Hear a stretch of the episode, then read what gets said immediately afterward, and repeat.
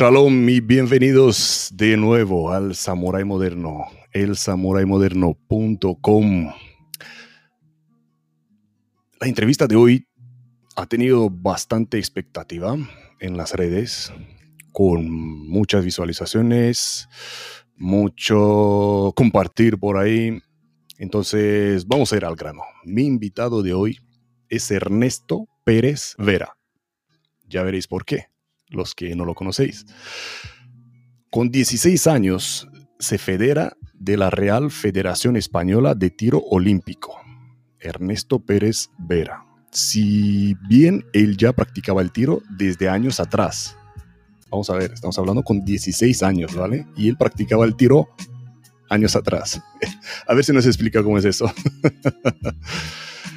A los 17 años ingresa en la infantería, alcanzando el empleo de cabo primero en una unidad de policía militar. Tras abandonar la milicia se dedica a la seguridad privada, auxiliar de investigador privado, vigilante de seguridad y escolta privado.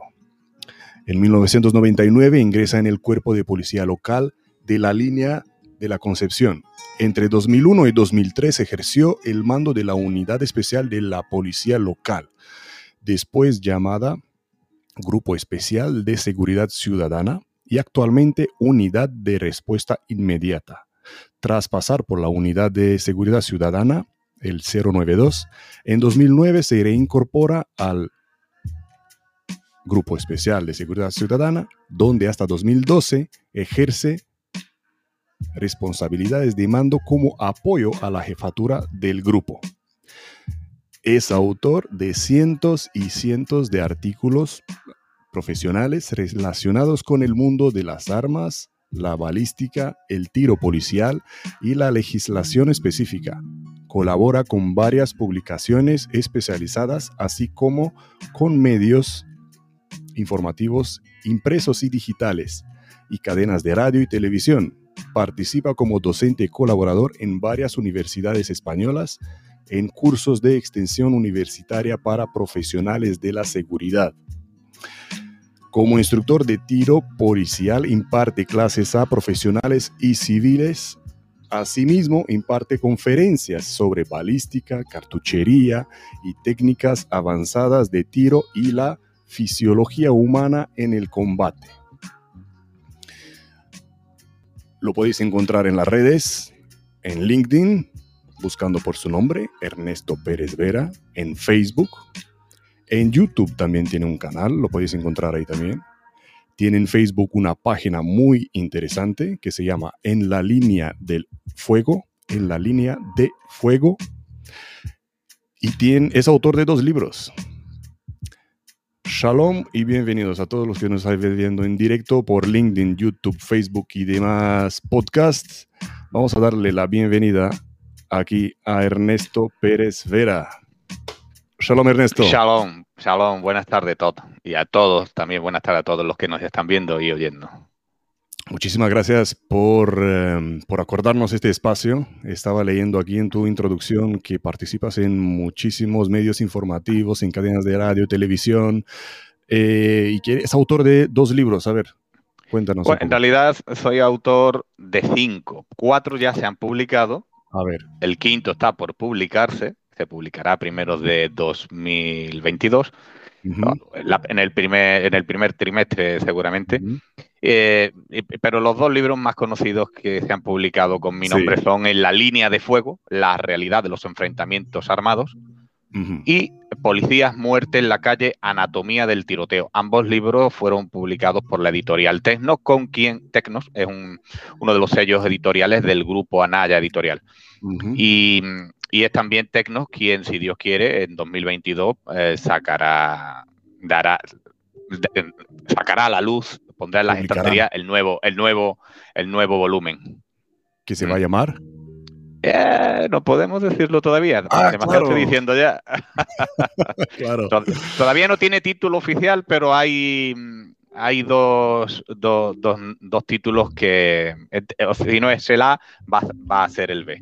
Ahí está, ahí está. Vale, pues para quienes eh, queréis saber estas cositas, antes que nadie, estar siguiendo a Ernesto en, en, las redes, que está en LinkedIn, YouTube, Facebook, tiene su página en Facebook también, un montón de cositas. ¿Estás presente en, Facebook, en, Facebook? es donde más, donde más, Facebook es un poco la más antigua de todas las redes sociales que, que siguen funcionando, eh, pues siendo la más antigua también resulta para mí como una persona lerda en estas materias informáticas y en la nueva tecnología, pues por eso mismo Facebook me resulta muy fácil de manejar. En el resto de, redes sociales soy un desastre. En Facebook seguramente también, pero es donde más cómodo me siento porque me, resulta más intuitivo eh, todo el manejo de, colocar posts, subir vídeos, en fin, link, tal. Y si Las demás redes voy, estoy perdido. Eres muy activo, ya veo que eres muy activo en, Facebook. Em, cuéntame un poquito, ¿por qué los nombres? ¿De dónde estos nombres de los dos libros que has dicho que son los más conocidos? Sí, lo, eh, bueno, eh, el primero de los títulos, La línea de fuego, eh, me gusta siempre decir, lo pusimos entre el director de la editorial y yo, cuando, estaba, cuando me dijeron que me compraban los derechos de autor. Y, y, oye, ¿qué títulos y tal? Y teníamos varios y y yo tenía claro que la línea, la, palabra, la línea tenía que estar mm. por varios motivos. Primero, porque yo soy natural de la línea de la Concepción, ciudad gaditana. No solo soy natural de allí, lo son todos mis hermanos, lo son mis padres, bueno, menos un hermano, ¿eh? un hermano mío sí nació en la capital, en Cádiz. Eh, pero yo eh, también ejercí allí como policía en la línea de la Concepción. Y si estamos hablando de policías, porque de eso van mis libros, de policía y de la triste realidad que supone tener que dispararle a una persona para defenderte, y eso es estar en la línea de fuego, pues digo, oye, pues vamos a hacer un juego de palabras. Yo soy de la línea de la Concepción, natural de allí, soy también policía de la línea de la Concepción, Sé lo que es estar en la línea de fuego porque he sobrevivido a una situación dramática en la que tuve que abocajarlo, eh, efectuar dos disparos contra una persona para sobrevivir. Digo, bueno, pues la línea tiene que estar. Y si, y eso, eh, si soy de la línea, he sido policía en la línea y, y, sé lo que es la línea de fuego, la línea de fuego tiene que ser parte del título. Entonces, de ahí viene el primero de los títulos. Y el otro, Anatomía del tiroteo, policías, muerte en la calle eh, pues sinceramente me inspiré en un libro que leí que creo que se llamaba Anatomía del Miedo. Anatomía del Miedo. Me parece que era un libro que recomiendo de un autor norteamericano, de Becker, eh, Gavin de Becker, y digo, Anatomía del Miedo, coño. Y me gustó, digo, la Anatomía del Miedo, esto es em, estudiar por partes el miedo. Y yo lo que estudio, más que el miedo, que también es el enfrentamiento armado. Llevando el enfrentamiento armado a un vocablo más de la calle es un tiroteo. Y digo, pues anatomía, acaba de leer anatomía del miedo, digo, pues anatomía del tiroteo tiene que formar parte del, del, título de la siguiente obra. Qué bueno, qué bueno. Y así, y así es como encontré la inspiración para estos títulos. ¿Dónde están esos libros? Aparte del Amazon. Están en cualquier librería española. Se pueden comprar en cualquier librería española, por suerte, y lo voy a repetir de nuevo, eh, los libros están editados con la editorial Tecnos, que es la editorial más antigua del grupo editorial Anaya. Anaya es el, segundo grupo editorial español, es el segundo gran grupo editorial español. Y en Anaya, en Anaya se concentran pues grandes editoriales de, bueno, los que tienen mi edad, todos han o hemos estudiado con, Anaya con los libros de Ana ya en el colegio. Y yo concretamente todos mis textos jurídicos, desde que empecé de jovencito a prepararme las oposiciones para hacer policía, todos mis textos jurídicos son precisamente de, la editorial Tecnos, con la que ahora trabajo. Una satisfacción para mí. Sí, si no me equivoco, tienen también una biblioteca online donde pueden buscar. claro, claro. En, eh, cualquier libro, mira, eh, Amazon, cuando me dicen, oye, eh, Ernesto, quiero comprar tus libros, ¿dónde me recomienda que lo compre? Digo, hombre, si no tienes una librería a mano, una tienda de libros a mano cerca de tu casa y lo vas a comprar por internet, Amazon eh, mm, es lo más rápido que hay y creo que tiene que también tiene el mejor precio. Pero se puede comprar en la casa del libro, tanto físicamente como online, en Agapea, que es Agapea Libros Urgentes, que es otra gran librería Em, eh, online, en la que puedes comprar todo lo que quieras, eh, FNC, no, FNAC, FNAC, eh, cualquier gran librería. Aquí nos escriben por Facebook, gracias Juan Manuel, que dice un crack Ernesto. Mm. gracias Juan. Javier. Me abruma, me, abruma, me, abruma tu tu presentación, un panegírico me has hecho ahí excesivamente generoso. No, me vas a poner colorado. ¿sí? ¿sí? no, aquí por favor, ya sabes, el canal es donde quiero hacer la anatomía de mis invitados, de donde quiero sacar. Te has, te has quedado con el vocablo. Seguro que vas a empezar ¿eh? a utilizarlo. Ojo, que a partir de ahora voy a quedarme con esto. Yo estaba, en, cualquier sitio, en cualquier sitio surge la inspiración. Lo que hay es que estar atento y tener, y tener eh, la mente siempre despierta. Sí, antes decía que mi invitado es como un libro que vamos abriendo en cada entrevista. Ahora me, gusta tu palabra, la anatomía del invitado. Claro. Qué, bueno, qué bueno. Em, cuéntame un poco cómo fue esto de la introducción, que con 16 años te federas, pero ya practicabas el tiro desde años atrás. Yo, yo practicaba desde los 14 años, ya practicaba tiro, pero no tenía, había para federarme, pues necesitaba, no me acuerdo, era muy poco dinero lo que me hacía falta, pero también me hacía falta la autorización de mis padres. Mis padres no querían ni dejarme ir a la galería de tiro, ni tampoco tenía dinero, bueno, para, para sacarme la tarjeta federativa, para tirar en aquel entonces todavía con aire, bueno, oficialmente solo con aire comprimido, pero yo con 14 años... Hablando? Pues del 84, del 85, del 86, en el 87 uh. ya me federé. También en el 87 fue cuando me fui al ejército, ya con 17 años. Y en aquella época, aunque me federé mm, para legalmente moverme por la galería de tiro y que la tarjeta federativa me cubriera en caso de que se produjera algún accidente o algo, oficialmente yo solo podía tirar con aire comprimido. Pero lo cierto y verdad es que yo me estrené, me desvirigué como tirador o como manipulador de armas de fuego, con principalmente con armas del revólveres del calibre 38 y muchas armas, muchas pistolas del calibre 9 milímetros largo que es un calibre que ya en España no se usa, pero que por aquel entonces todavía se usaba bastante ese calibre. Y, recuerdo también. Con 22 antes, ¿no?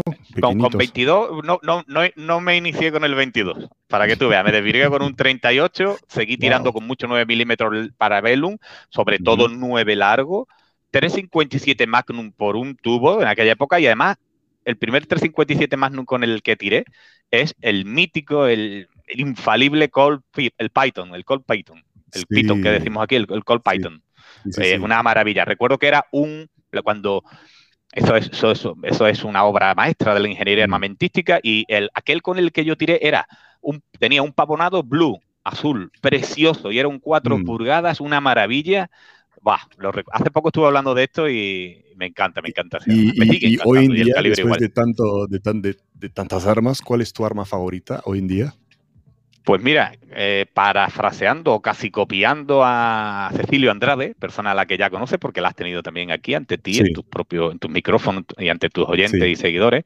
Eh, eh, mi arma favorita es la que, esto se lo copio casi, creo que literalmente a Cecilio, la que tenga en el momento que me haga falta, la que tenga más a mano. Ahora mismo podría hacer este bolígrafo, no tengo otra cosa. Pero si me das a elegir armas de fuego, yo siempre he sido, y quienes me conocen bien lo saben, y quienes me han leído también, yo he mm. sido SIG adicto, SIG adicto, adicto a la Six Hour. Durante muchos años he tenido Six Hour, he trabajado con Six Hour, he tenido Six Hour particulares, eh, diferentes modelos, pero desde hace unos 18 años ya me pasé a Glock. Me pasé Eso te iba a decir, claro. y, en el cuerpo, cuando estabas en el cuerpo, llevabas la Glock, ¿no? No, no, no, no. La Glock, yo Glock nunca he usado para trabajar. Para trabajar en el cuerpo usaba HK USP Compact, que las mm. compramos en el año 99. Vale, estamos hablando de una y época. Y las recibimos a primero del 2000. Y empezamos a yo empecé a trabajar con una HK USP Compact eh, mm. Y fue la que usé el día lo que me tocó. ¿Qué arma hubiese querido yo tener el día que tuve que dispararle al malo? Pues la arma que tuviese más a mano. En este caso era una HK USP Compact. Si hubiese tenido una vieja Star del 9 corto, pues este hubiese sido el mejor arma. Lo que tengas a mano en ese momento, que de forma suficiente te permita defenderte. Bueno, no es que te haya fallado en aquel momento, ¿no? No, no, en absoluto, para nada, para nada. Yo la llevaba con cartucho en recámara, sin el seguro manual activado, y además la funda que llevaba la había customizado y tenía de tres niveles de retención que tenía, yo la había dejado con un solo nivel de retención. La gente me decía, es una locura. Y yo decía, bueno, tal vez, a lo mejor estoy un poco loco, pero el día que me, me vengan mal dadas, quiero poder desenfundar lo más rápido posible. Bueno, ya que día pues me funcionó tanto el arma como la funda. Vamos a indagar un poquito más adelante durante la entrevista sobre aquel incidente. y sobre la customización que te gusta hacer. Eh, pero vamos a ver por dónde empezó tu andadura, Ernesto, cuándo empezó todo. pues seguramente cuando nací. Mi, madre, que en paz descanse, dice que la primera vez que me puse en pie, dejé de gatear mm. para ponerme en pie y agarrarme, entiéndase bien, a la porra de mi padre, a la defensa, al bastón de mi padre, que era policía, y mi abuelo también era policía, y también mi tío. Y, yo he vivido siempre entre uniforme, mi padre y mi abuelo policías. Y yo recuerdo, eh, no recuerdo que la primera vez, como decía mi madre, te pusiste de pie casi gateando así sobre la pierna de papá para agarrarte a la porra. Eh, yo sí recuerdo que me fascinaba ver a mi padre de uniforme, oh, me quedaba maravillado mirándolo. Y hago así porque, claro, yo era pequeñín y él era inmenso, era, era, muy grande. Y, yo creo que ahí, ahí tuvo que ser, porque yo no he querido ser a lo largo, en mi vida nunca he querido ser otra cosa que no fuese policía. eso lo saben bien quienes me conocen desde, desde la cuna.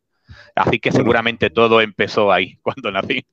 Sí, y, ya muchos se habrán sorprendido porque la foto de la portada del evento llevas una barba y aquí no la llevas. no, eh, bueno, la barba, la he tenido, Sí, la barba la he tenido numerosas veces a lo largo de mi vida. La primera vez creo que fue en el año 95. Por eso mm. cuando me veían hace 5, 6, 7 años, la última vez que tuve barba, así tan crecida, y además asilvestrada o salvaje, sin, sin arreglar, porque no me gusta una barbita arreglada, me gusta la barba salvaje, talibana le digo yo muchas veces, y que cada uno lo interprete como quiera, un poco salvaje. Em, eh, eh, la primera vez que, la última vez que la tuve fue en 2012 o 2013 me parece. Pero la primera vez que la tuve fue en el año 95. En el 95. Así que cuando me decían hace unos años, ah, mira, vas a la moda como los hipsters. No, perdona, yo nunca he ido a la moda en nada. De eso he ido siempre contracorriente. nunca he ido a la moda en nada, porque en los años 90 nadie sabía que era un hipster y yo ya tenía esta misma barba. Así que me viene. Yo, yo, muchas veces digo, la barba esta posiblemente sea una secuela de haber jugado con los Hyperman. Los Hyperman son aquellos muñecos que cuando yo era pequeño, pues vestidos de, militares y tal. Pero como los Action Man, pero de, mi generación, como los Action Man de mi generación, y los había con barba. Quizá me venga. Aunque los Hyperman la tenían más recortada que yo. No la tenían así eh, mira, por LinkedIn nos está saludando Fernando Gaona, em, policía del municipio del pueblo de Javea. Eh, grande Ernesto, eh, gracias eh. a sus cursos, conferencias y libros se han Fernando es de las Islas Baleares. Gracias, Fernando. lo he entrevistado, creo que fue la última entrevista aquí en directo. has mentido muchas leyendas urbanas sobre el tiro policial y el uso del arma reglamentaria. Gracias, gracias a ti, Fernando. por em, Facebook también, grande Ernesto. Eh, no aparece el nombre, y Germán Sugasti también desde Argentina. Desde Argentina. Un, amigo argentino. gracias. Un gran saludo para los dos. Muchísimas gracias. Y Daniel Arregui también. Saludos al entrevistado. Gracias, Daniel. Em, vale, en cuanto a, al comienzo en el cuerpo, sí. ¿Cómo fue el salto a la seguridad privada? Pues la seguridad privada, mi primer trabajo en seguridad privada fue como auxiliar de investigador privado. Eso es una mm. categoría profesional que hoy ya no existe. En el, eh, eso fue en el año 92 y en que acaba de entrar en vigor la, la, ley de seguridad privada. Y esta categoría ya no existía. Oficialmente, pero se seguían haciendo trabajos de ese tipo. Eh, más tarde me saqué el título de vigilante de seguridad, pero que todavía venía con la, con la placa de vigilante jurado de antaño. Yo, yo era vigilante de seguridad, pero con la placa de vigilante jurado. No la blanca ovalada y, horizontal, sino una ovalada en vertical de color verde. Y, y mis tres últimos años en la seguridad privada fueron como escolta privado. Un buen día me llamaron de la empresa, yo trabajaba para Securitas, Seguridad España, una de las grandes empresas del sector en España, y me llamaron para, hacer, para decirme que habían decidido mandarme a Madrid a hacer el curso de escolta para mandarme a un servicio muy importante si superaba el curso y luego las posteriores entrevistas para poder acceder a ese servicio, que era muy, muy particular y de mucho prestigio y fue un reto importante, fue, ah, qué satisfacción me acababan de hacer fijo en la empresa y a, los pocos meses encima me proponen para hacer el curso de escolta y además, cuidado, porque mucha gente dice, no, yo soy escolta. Ah, ¿Cuánto tiempo has ejercido? No, una cosa es ser escolta y haber ejercido y otra cosa es ser escolta solo por tener la, titulación. Yo me precio de tener la titulación y de haber ejercido varios años de, como, escolta y, adquirí mucha experiencia y aprendí muchísimo de muchas cosas. Vamos a hablar un poquito de eso. ¿Te acuerdas cómo fue tu primera misión? Que me decías que fue algo grande. Mi primer servicio, eh, me quería que todo el mundo era malo todo el mundo era malo. Yo iba por iba con el VIP y, y, veía a todo el mundo con un Kalashnikov y con un pasamontaña. Me, eh, me, acuerdo que decía yo, bueno, espérate, Ernesto, que todo el mundo no puede ser malo. Que, En fin, eh, quiero saber, no sé si sabe a qué me refiero. Yo creo que esto es como eh, que le pasa, yo quiero pensar que le pasa a todo el mundo. Sales el primer día con tu VIP y cuando llegas a un sitio, a todo el mundo le ves algo sospechoso hasta que te das cuenta de que no. Eso está claro. No es y, y, ya va, tampoco hay que caer, ¿qué te voy a decir? Tú sabrás de esto, seguramente más que yo. No caía en la rutina de pensar que nadie era malo, pero siempre iba prevenido, pero nunca atemorizado. Al principio sí, al principio iba mm, todo el mundo. Me gusta tu sinceridad, sí, porque es así. Es como preguntarle a alguien que ha saltado en paracaídas si has tenido miedo. Cualquiera que te dice que no ha tenido miedo el primer salto te miente todos tienen miedo. Yo no he saltado en paracaídas, no he saltado en paracaídas, pero he saltado en otros aspectos de la vida desde. Y yo te garantizo que la primera semana, semana y pico, yo decía, relájate. Que no, que aquella es la camarera. Además, tú has venido aquí antes de estar de escolta y sabes que aquella es la camarera, que está mirando, claro, porque tú no paras de mirarla. Yo era el que provocaba que, la, que algunas personas reaccionaran con miradas que pudieran hacerte, oh, uh, ¿será este el malo? Por eso me mira, no soy yo que, lo está mirando en exceso. ¿Perdona? No tenías a nadie que te... Sí, hombre, claro, claro, claro que sí, pero bueno, eh, todo requiere de un rodaje. Todo requiere, incluso el mejor de los cirujanos eh, ha pasado por... Eh, no, mm. esto, esto, todo requiere de un rodaje y yo creo que tardé un par de semanas es decir, ve, tranquilo, hay que estar prevenido, no atemorizado, siempre alerta, pero no creyendo que todos son malos, porque entonces te va a dar algo y vas a terminar matando al primero que diga, hola, buenas tardes, este tío, ¡pum! No, tampoco se trata de eso. Yo trabajé con trabajé con una persona en particular a la que no puedo mencionar, eh, que fue mi un gran mentor mío, una de las personas, hoy mismo lo decía en, el contexto de otra conversación, de una conversación con otra persona, dije, fulanito es una de las personas más importante de mi vida profesional. Quien me dijo, eh, contigo hay que hacer algo más de lo que estás haciendo aquí, porque vales. La primera persona, no, quizás fue la segunda persona que apostó por mí en el terreno profesional de la seguridad, pero a, alto nivel. y, era mi jefe de seguridad. Era mi jefe de seguridad. Fue la primera persona. a la que protegí.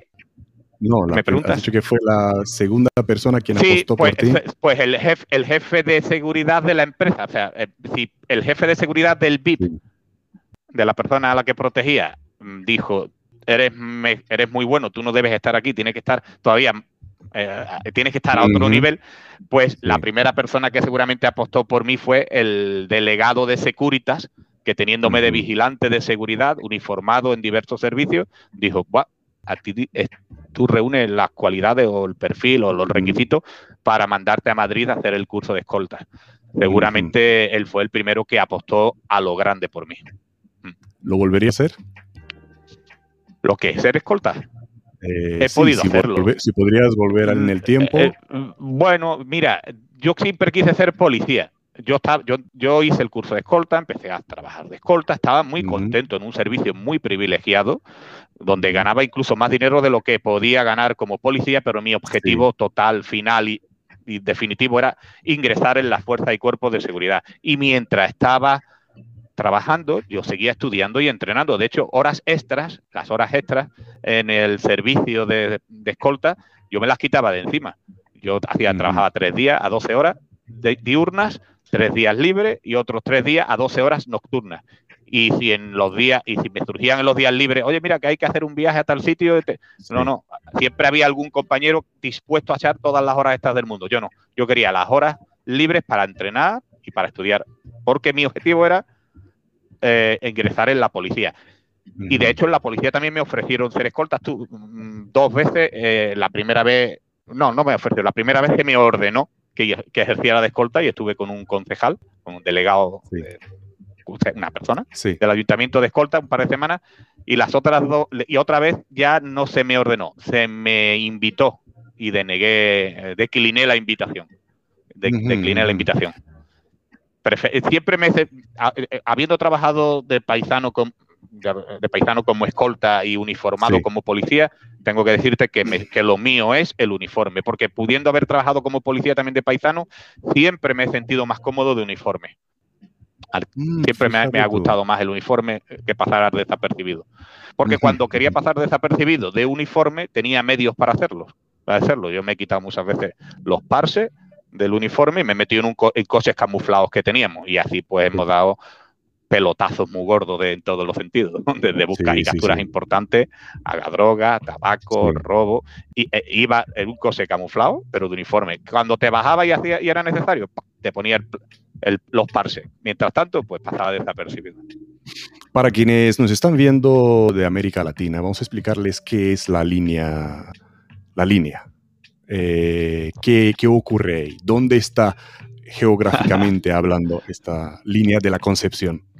Para quienes no saben. La línea de la Concepción está, es la frontera entre el continente europeo y África.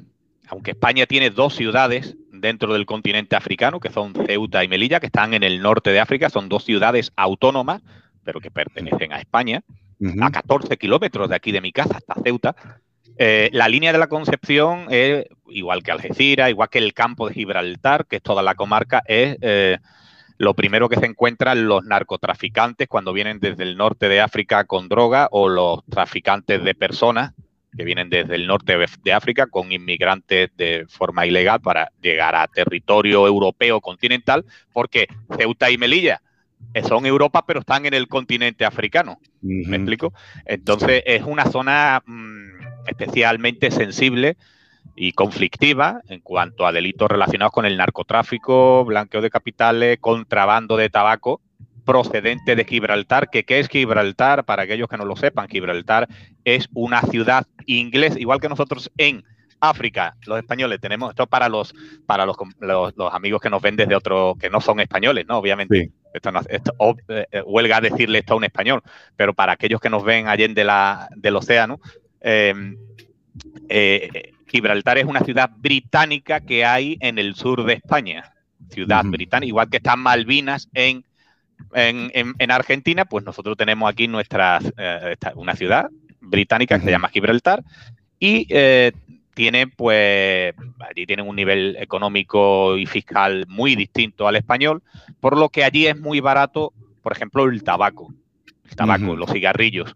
Y entonces hay históricamente, esto no es de ahora, esto es de, 1704 que perdimos la territorialidad los españoles sobre este peñón a favor de los británicos, pues desde entonces prácticamente existe el contrabando de mercancía de géneros que vienen de aquella parte mm, eh, británica que está que linda, es frontera con la línea. Te caes de la línea en Gibraltar. Es como, no sé, Tijuana creo que es frontera con Norteamérica y aquellas otras ciudades que son literalmente fronteras, fronterizas con Norteamérica, pues eso es lo que es la línea con respecto a Gibraltar y a 14 kilómetros. Donde no hay ningún muro, ¿no? Me imagino. Que no, no hay, hay, una valla y un control fronterizo con policías británicas, autoridades británicas y autoridades españolas. Eso va a cambiar en breve.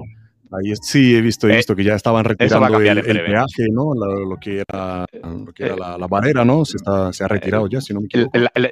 le llamamos la verja, se le llama la verja. Eh, bueno, eso es histórico, eso, eh, eso tiene mucha historia porque se le llama la verja, pero, pero va, a haber un... desde, desde, el Brexit, desde que se produjo el Brexit, desde mm. que los, británicos salieron de la Unión Europea, va a haber un cambio, eso va a afectar mucho, espero que positivamente. Bueno, durante un tiempo ha, influido mucho negativamente, espero que en el futuro sea positivamente a la situación socioeconómica, política. Y en cuanto a la criminalidad, ¿cómo lo ves en un futuro esta, mi zona? Mi zona. Eh, me refiero a, a, lo, nuevo con el Brexit, con la con, eh, quitar la verja. ¿cómo, no, no, no, no lo sé. No, te, soy bueno, siempre soy, trato de ser muy sincero. Por favor. Solo le engaño a mi mujer y porque ahora no nos oye, no está aquí. Pero no estoy, creo que no tengo capacidad, eh, ni capacidad ni intelectual, ni, capaz, ni, formación suficiente como para hacerte un avance. Eh, yo me conformo con que no vaya a más. Yo me conformo con que no vaya a más, eh, no vayan a más los índices de criminalidad en esta zona.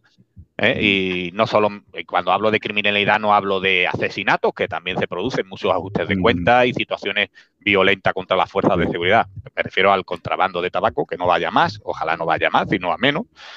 Eh, esto es que este, esto es un debate, es un debate, grande. que requiere esto es política y diplomacia. Política y diplomacia. En la, en la línea y al mismo tiempo la línea de fuego, ¿no? Como eh. tú lo mencionas en el libro. Y gracias por la lección de historia. Eh, mira, está me encanta mucho esta parte.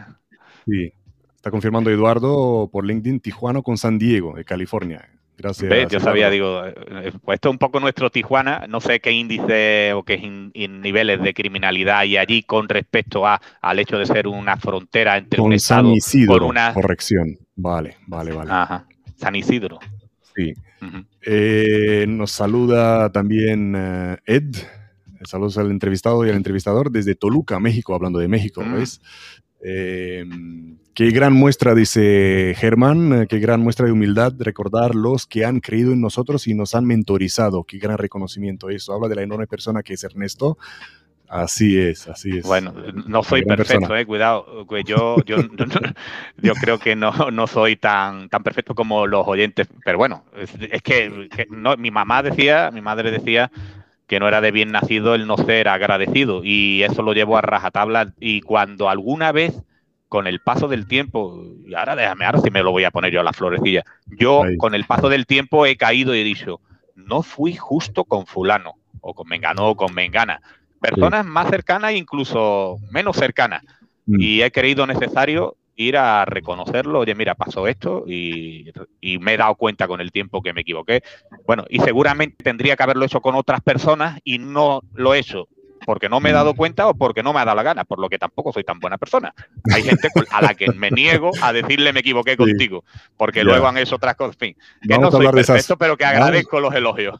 Sí, sí, sí, te los mereces. Y vamos a hablar de esas cosas más adelante también. Eh, Gustavo Merani también manda unos saludos. Gracias, Gustavo. Aquí hemos entrevistado a tanto a Gustavo y a Germán y pueden ver las entrevistas un poco más atrás, ahí están. Eh, en el canal El Samurai Moderno. Eh, vamos a seguir con lo nuestro. Mm, gracias por la lección de, geografía y de historia. Muy interesante, cosas que ni yo sabía. Em, ¿Cómo te ha afectado en la vida privada todo este periplo? Seguridad pública, seguridad privada. ¿Qué repercusiones ha tenido? ¿Cómo compaginabas? Me ha, enriquecido. A mí cuando alguien me dice, me habla de ahora estoy, estoy retirado. No lo hemos dicho al principio, lo diremos seguramente más adelante en la entrevista. Ahora mismo ya no estoy en activo. Pero cuando alguien me dice, no, porque en la seguridad pública ustedes no sé qué, y, a lo mejor quieren denostar a los públicos para ensalzar a los privados, digo, espérate, a mí no me tienes que hablar que es ni para bueno ni para malo, ni la pública ni la privada, porque he echado los dientes en la privada y, y, he, derramado la sangre en la pública, así que no me vengan a contar. Y encima estuve, mm, no tanto tiempo, pero estuve en el ejército, así que tengo una visión también. Em, tengo, tengo una opinión bastante formada sobre distintos aspectos de las Fuerzas Armadas. Así que a mí que me decías, ¿qué, en qué me ha afectado? Pues todo es positivo, todo enriquece. Además, tú lo, la presentación de tu del programa mm. decías crecer, traemos a personas para crecer. Yo he crecido como soldadito de infantería, luego como vigilante, aunque luego fue de escolta, seguridad privada, y luego en la pública. Hoy soy un pensionista que da conferencias a militares, a policías, seguridad privada, a estudiantes de criminología y he tenido hasta estudiantes de psicología, a opositores de...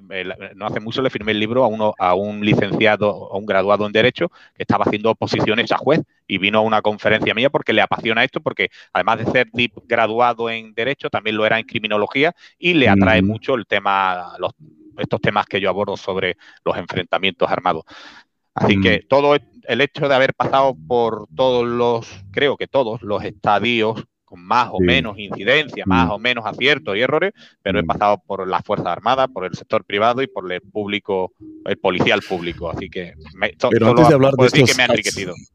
Claro, claro. Y antes de hablar de estos aciertos y errores, eh, eh, quiero saber cómo ha sido el salto de la pública a la privada psicológicamente hablando. Al revés, ¿no? De la privada a la pública. De la privada a la pública.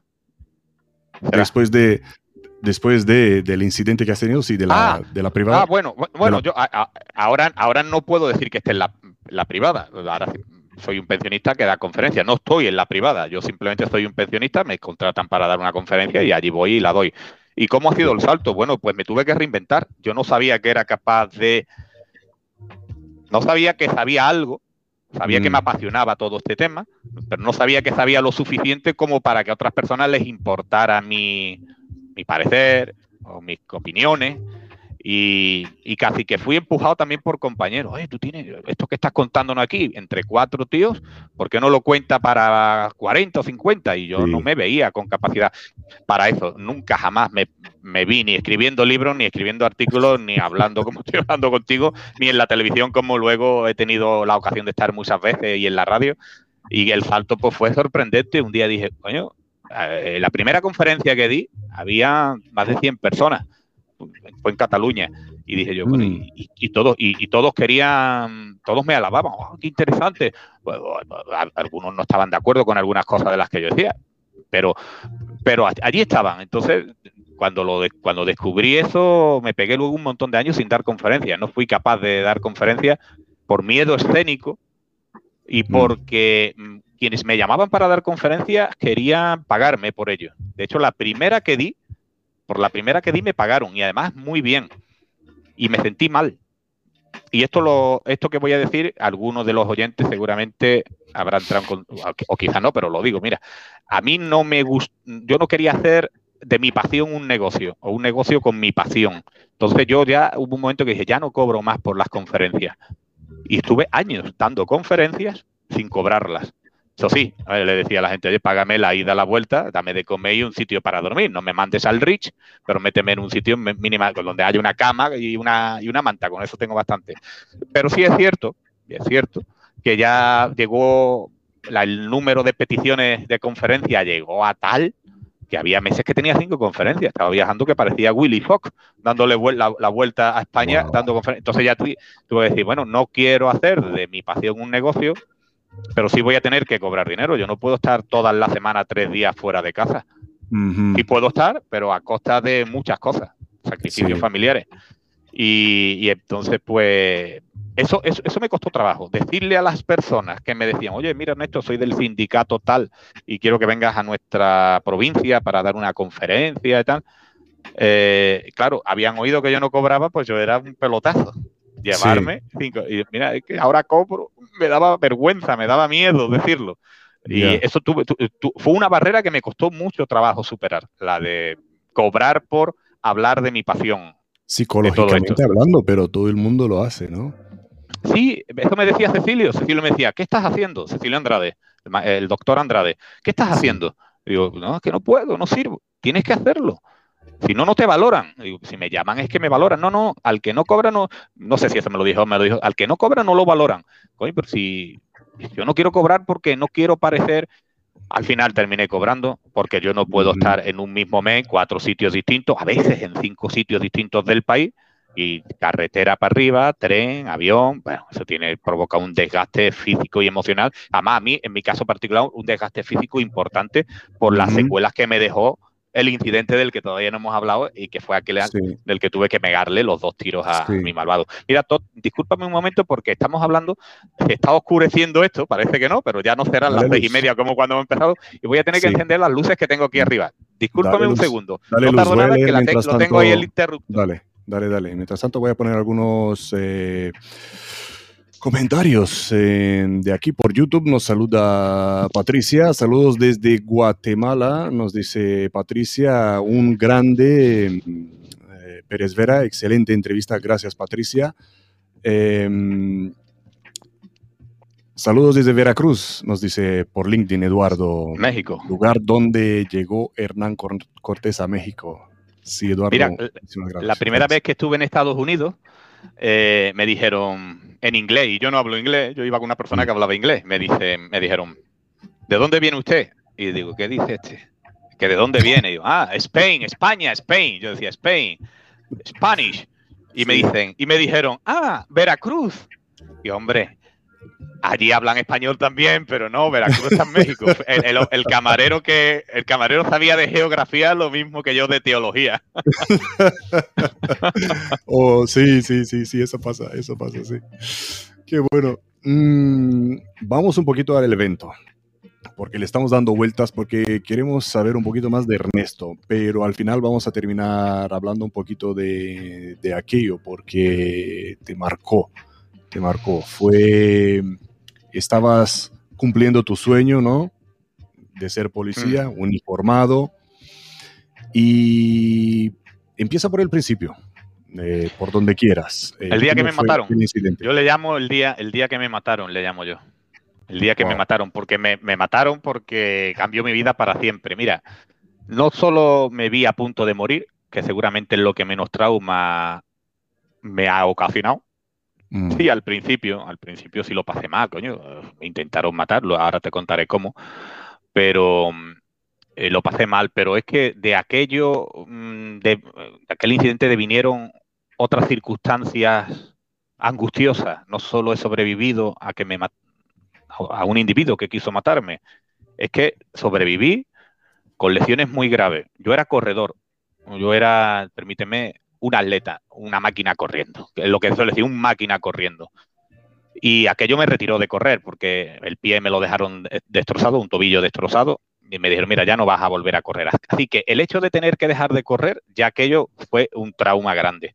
Pero es que mm. muchos compañeros de mi cuerpo mm, eh, no comprendían mm, por qué yo a las 5 y 5 de la mañana de aquel 30 de agosto de 2007 estaba en la barriada de San Bernardo, en la tunara de la línea, identificando en el peor sitio a una persona sospechosa. Y no comprendieron eso porque, y dijeron aquello, algunos dijeron, él se la ha buscado, ¿qué hacía allí a esa hora? Pues mira, hacía lo contrario a ti, seguramente, compañero, por eso me crea tantos enemigos. Yo no estaba ni durmiendo, ni con mi amante en su casa, ni escondido en un garaje. Y eso, eh, esa incomprensión de por, e, e, ese, él se lo habrá buscado, eso me, me provocó mucho dolor. Luego algunos dijeron, no puede ser verdad lo que cuenta Ernesto. Si dice que se quedó atrapado entre el coche, la puerta y lo aplastaron, y parece que es verdad, algo de eso, ¿no? Decían ellos mismos, porque luego contaré, ahora contaré cómo. ¿Cómo es que le metió dos tiros? ¿Cómo cargó? Si nada más que tenía un brazo. Y la gente, algunos compañeros dijeron, hombre, es que Ernesto siempre lleva la pistola en doble acción o sea, con cartucho en recámara, seguro manual desactivado. Le dijeron, tiene además una alta preparación, decían algunos. La funda suya está especialmente preparada, él se la ha preparado. No, no, entonces intentaron, en algunos casos por ignorancia y en otros casos por pura maldad, por vengas, por un acto vengativo, porque yo, si yo le he dicho a un tío, tú eres un guarro, yo contigo no me subo en el coche patrulla, o tú eres un borracho, o tú eres un corrupto, pues claro, cuando me vieron en esa situación dije, no, no, no será verdad, en algo está mintiendo. Nadie en la situación que él describe puede hacer lo que él hizo. Oye, pues yo lo hice, tío. Y lo digo yo, y lo dice hasta el malo que después de meterle los dos tiros, sobrevivió, está en prisión y reconoce que los hechos son tal y como yo conté. Y el mm. testigo que iba en el vehículo del malo, que fue detenido minutos después de producirse los hechos, también lo cuenta. Pues aún así, hubo gente que quiso sembrar la duda de que aquello que yo contaba pudiese ser cierto. Eso me, me ocasionó un daño terrible que todavía no tengo del todo superado, un dolor emocional fuerte. Y luego vino otra cosa, la jubilación yo me incorporé al año de todo esto, yo me incorporo al servicio con graves secuelas, mentí en el tribunal médico para que no me jubilaran y poder seguir en activo, pero a la larga no estaba bien y tuve que pasar. Si al día siguiente de la, de la intervención esta, de la operación policial esta, me tuvieron que operar de modo urgente, y digo, fue al día siguiente pero fue urgente, pero no me pudieron operar el mismo día porque había una hemorragia importante que tenían, una hemorragia interna importante que tenían que controlar en la pierna y cuando al día siguiente la tuvieron controlada es cuando me abrieron para operarme el tobillo. Y yo me incorporé al año, al año me incorporo, pero me incorporo con muchas secuelas y, empiezo a coger algo que a mí me, que yo odiaba, coger bajas médicas.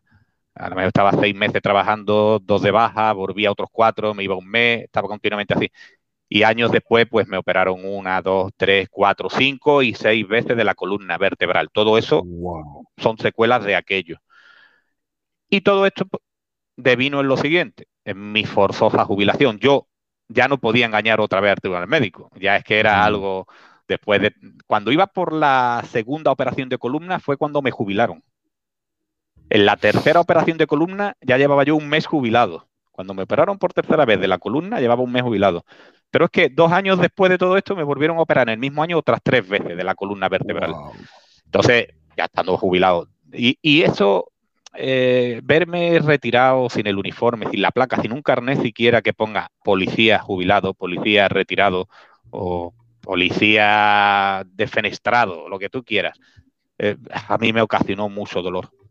O sea, que no solo es el dolor, me dice la gente, claro, es que lo pasaste tan mal sobreviviendo aquello. No, no, aquello, aquel dolor emocional de sobrevivir aquello duró lo que duró.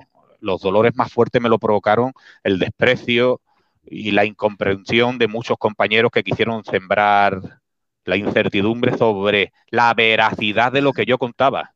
Eso fue muy doloroso. ¿Quién te ha apoyado en aquellos momentos? a nivel de policial, el jefe del cuerpo, que hoy es el segundo jefe, Mira, el que mandaba mi turno aquel día es hoy el jefe del cuerpo, el intendente del cuerpo. Él llegó allí, uno de los primeros, estaba que ya no sé de servicio, y fue uno de los primeros que vio, que me vio allí tirado y, arramado. Hmm. Y hoy es el jefe, el intendente jefe del cuerpo. Y el que era jefe del cuerpo es su segundo hoy. Y, yo, de, por parte de ellos dos, siempre he tenido un apoyo incondicional. A nivel, de, a nivel político, desprecio. A nivel sindical, más todavía. más todavía. Mira, la gente me pregunta, ¿te darían una medalla por lo menos? Una, una, ¿no? Te han mm. intentado matar, te han intentado matar y no lo han conseguido. Te tuvieron que operar al día siguiente. Tuviste que darle dos tiros a un tío. No había ni un solo papel de policía científica que dijera que lo que yo estaba manifestando fuese mentira. Todo lo contrario, cuando yo leí el informe meses después, cuando tuve acceso a los informes de policía científica, de balística y en general de la científica, digo, coño, estos tíos son buenos, han visto CSI en la tele, mm. son realmente buenos, han recompuesto lo que yo recordaba e incluso me han dado pistas de cosas que yo no recordaba, porque yo le dije a su señoría, no en el juicio, sino en una de... El juicio todavía ni se ha celebrado, el tío está en prisión y todavía no se ha celebrado el juicio. Y, y yo le dije a su señoría, pues me decía, ¿en qué momento disparó usted? ¿En qué momento esto? No lo sé, no lo sé, no lo recuerdo. El abogado que me puso el ayuntamiento me dijo que mintiera.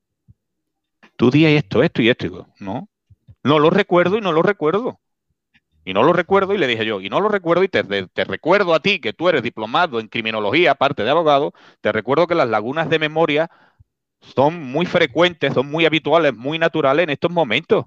No lo recuerdo. Es que se me ha borrado, es que ocurrió todo tan rápido, de un modo tan violento que no, no, pues tú debes decir, y di que los dos tiros que le diste se te escaparon, que no quisiste darle voluntariamente. ¿Cómo? Que me estaba gritando, te mato, te mato.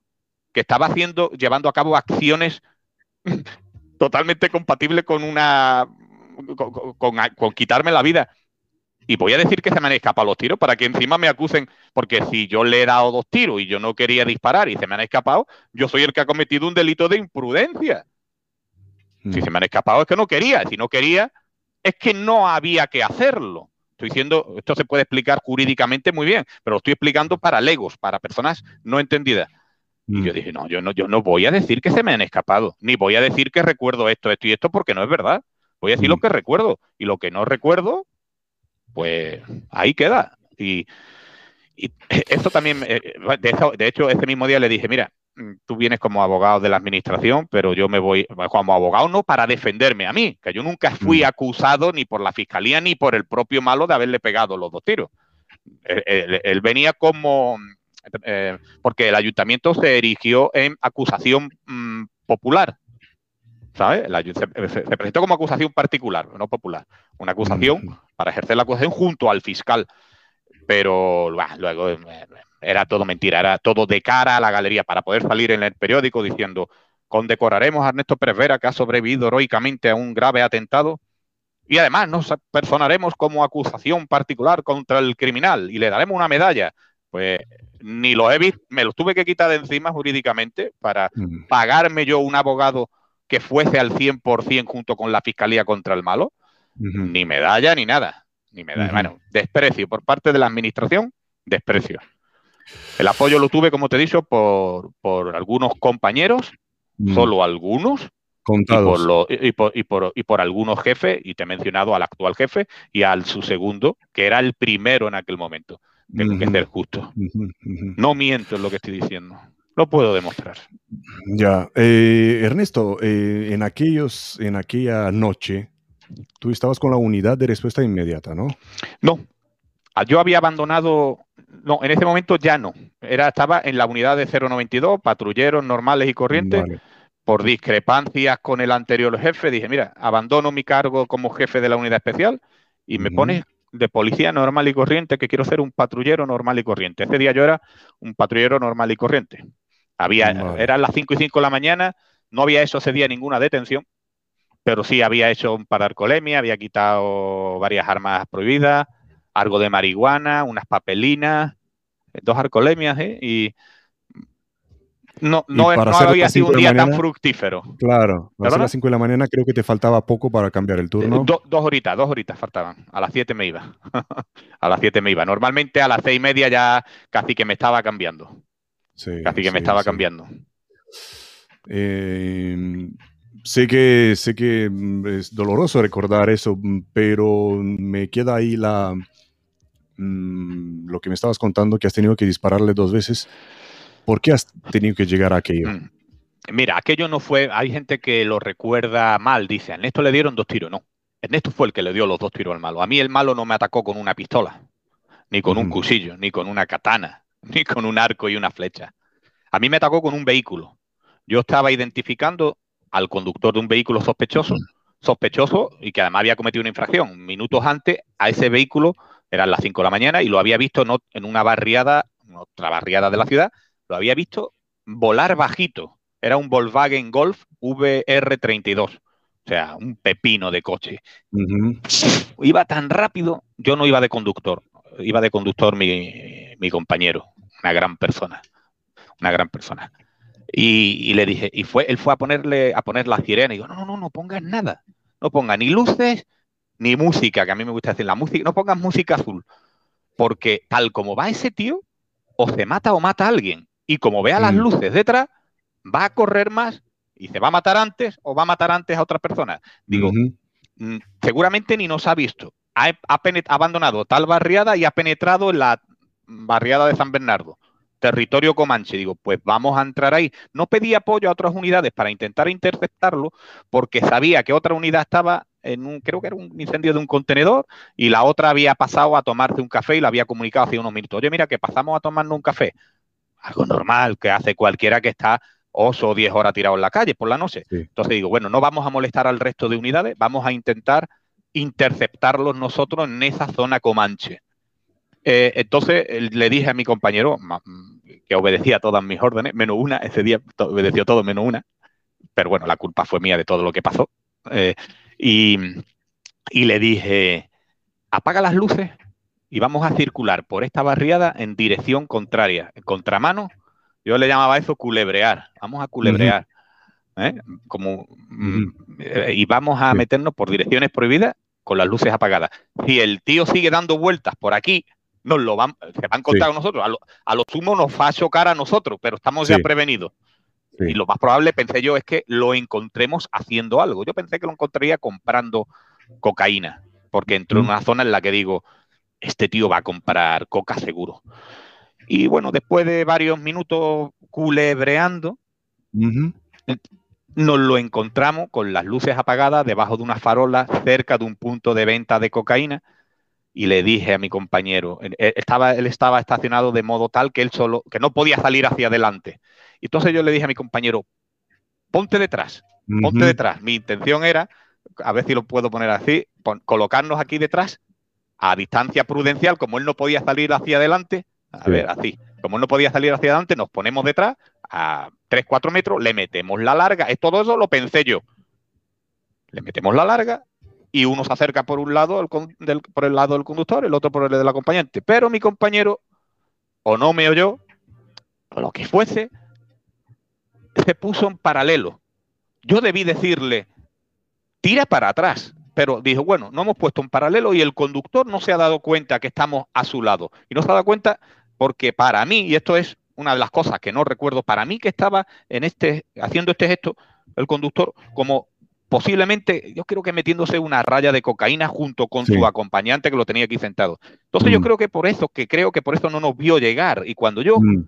me vi en paralelo a él y me di cuenta o pensé que no me había visto, digo, bueno, no le voy a decir tira para atrás, vamos a aprovechar este factor sorpresa. Sí.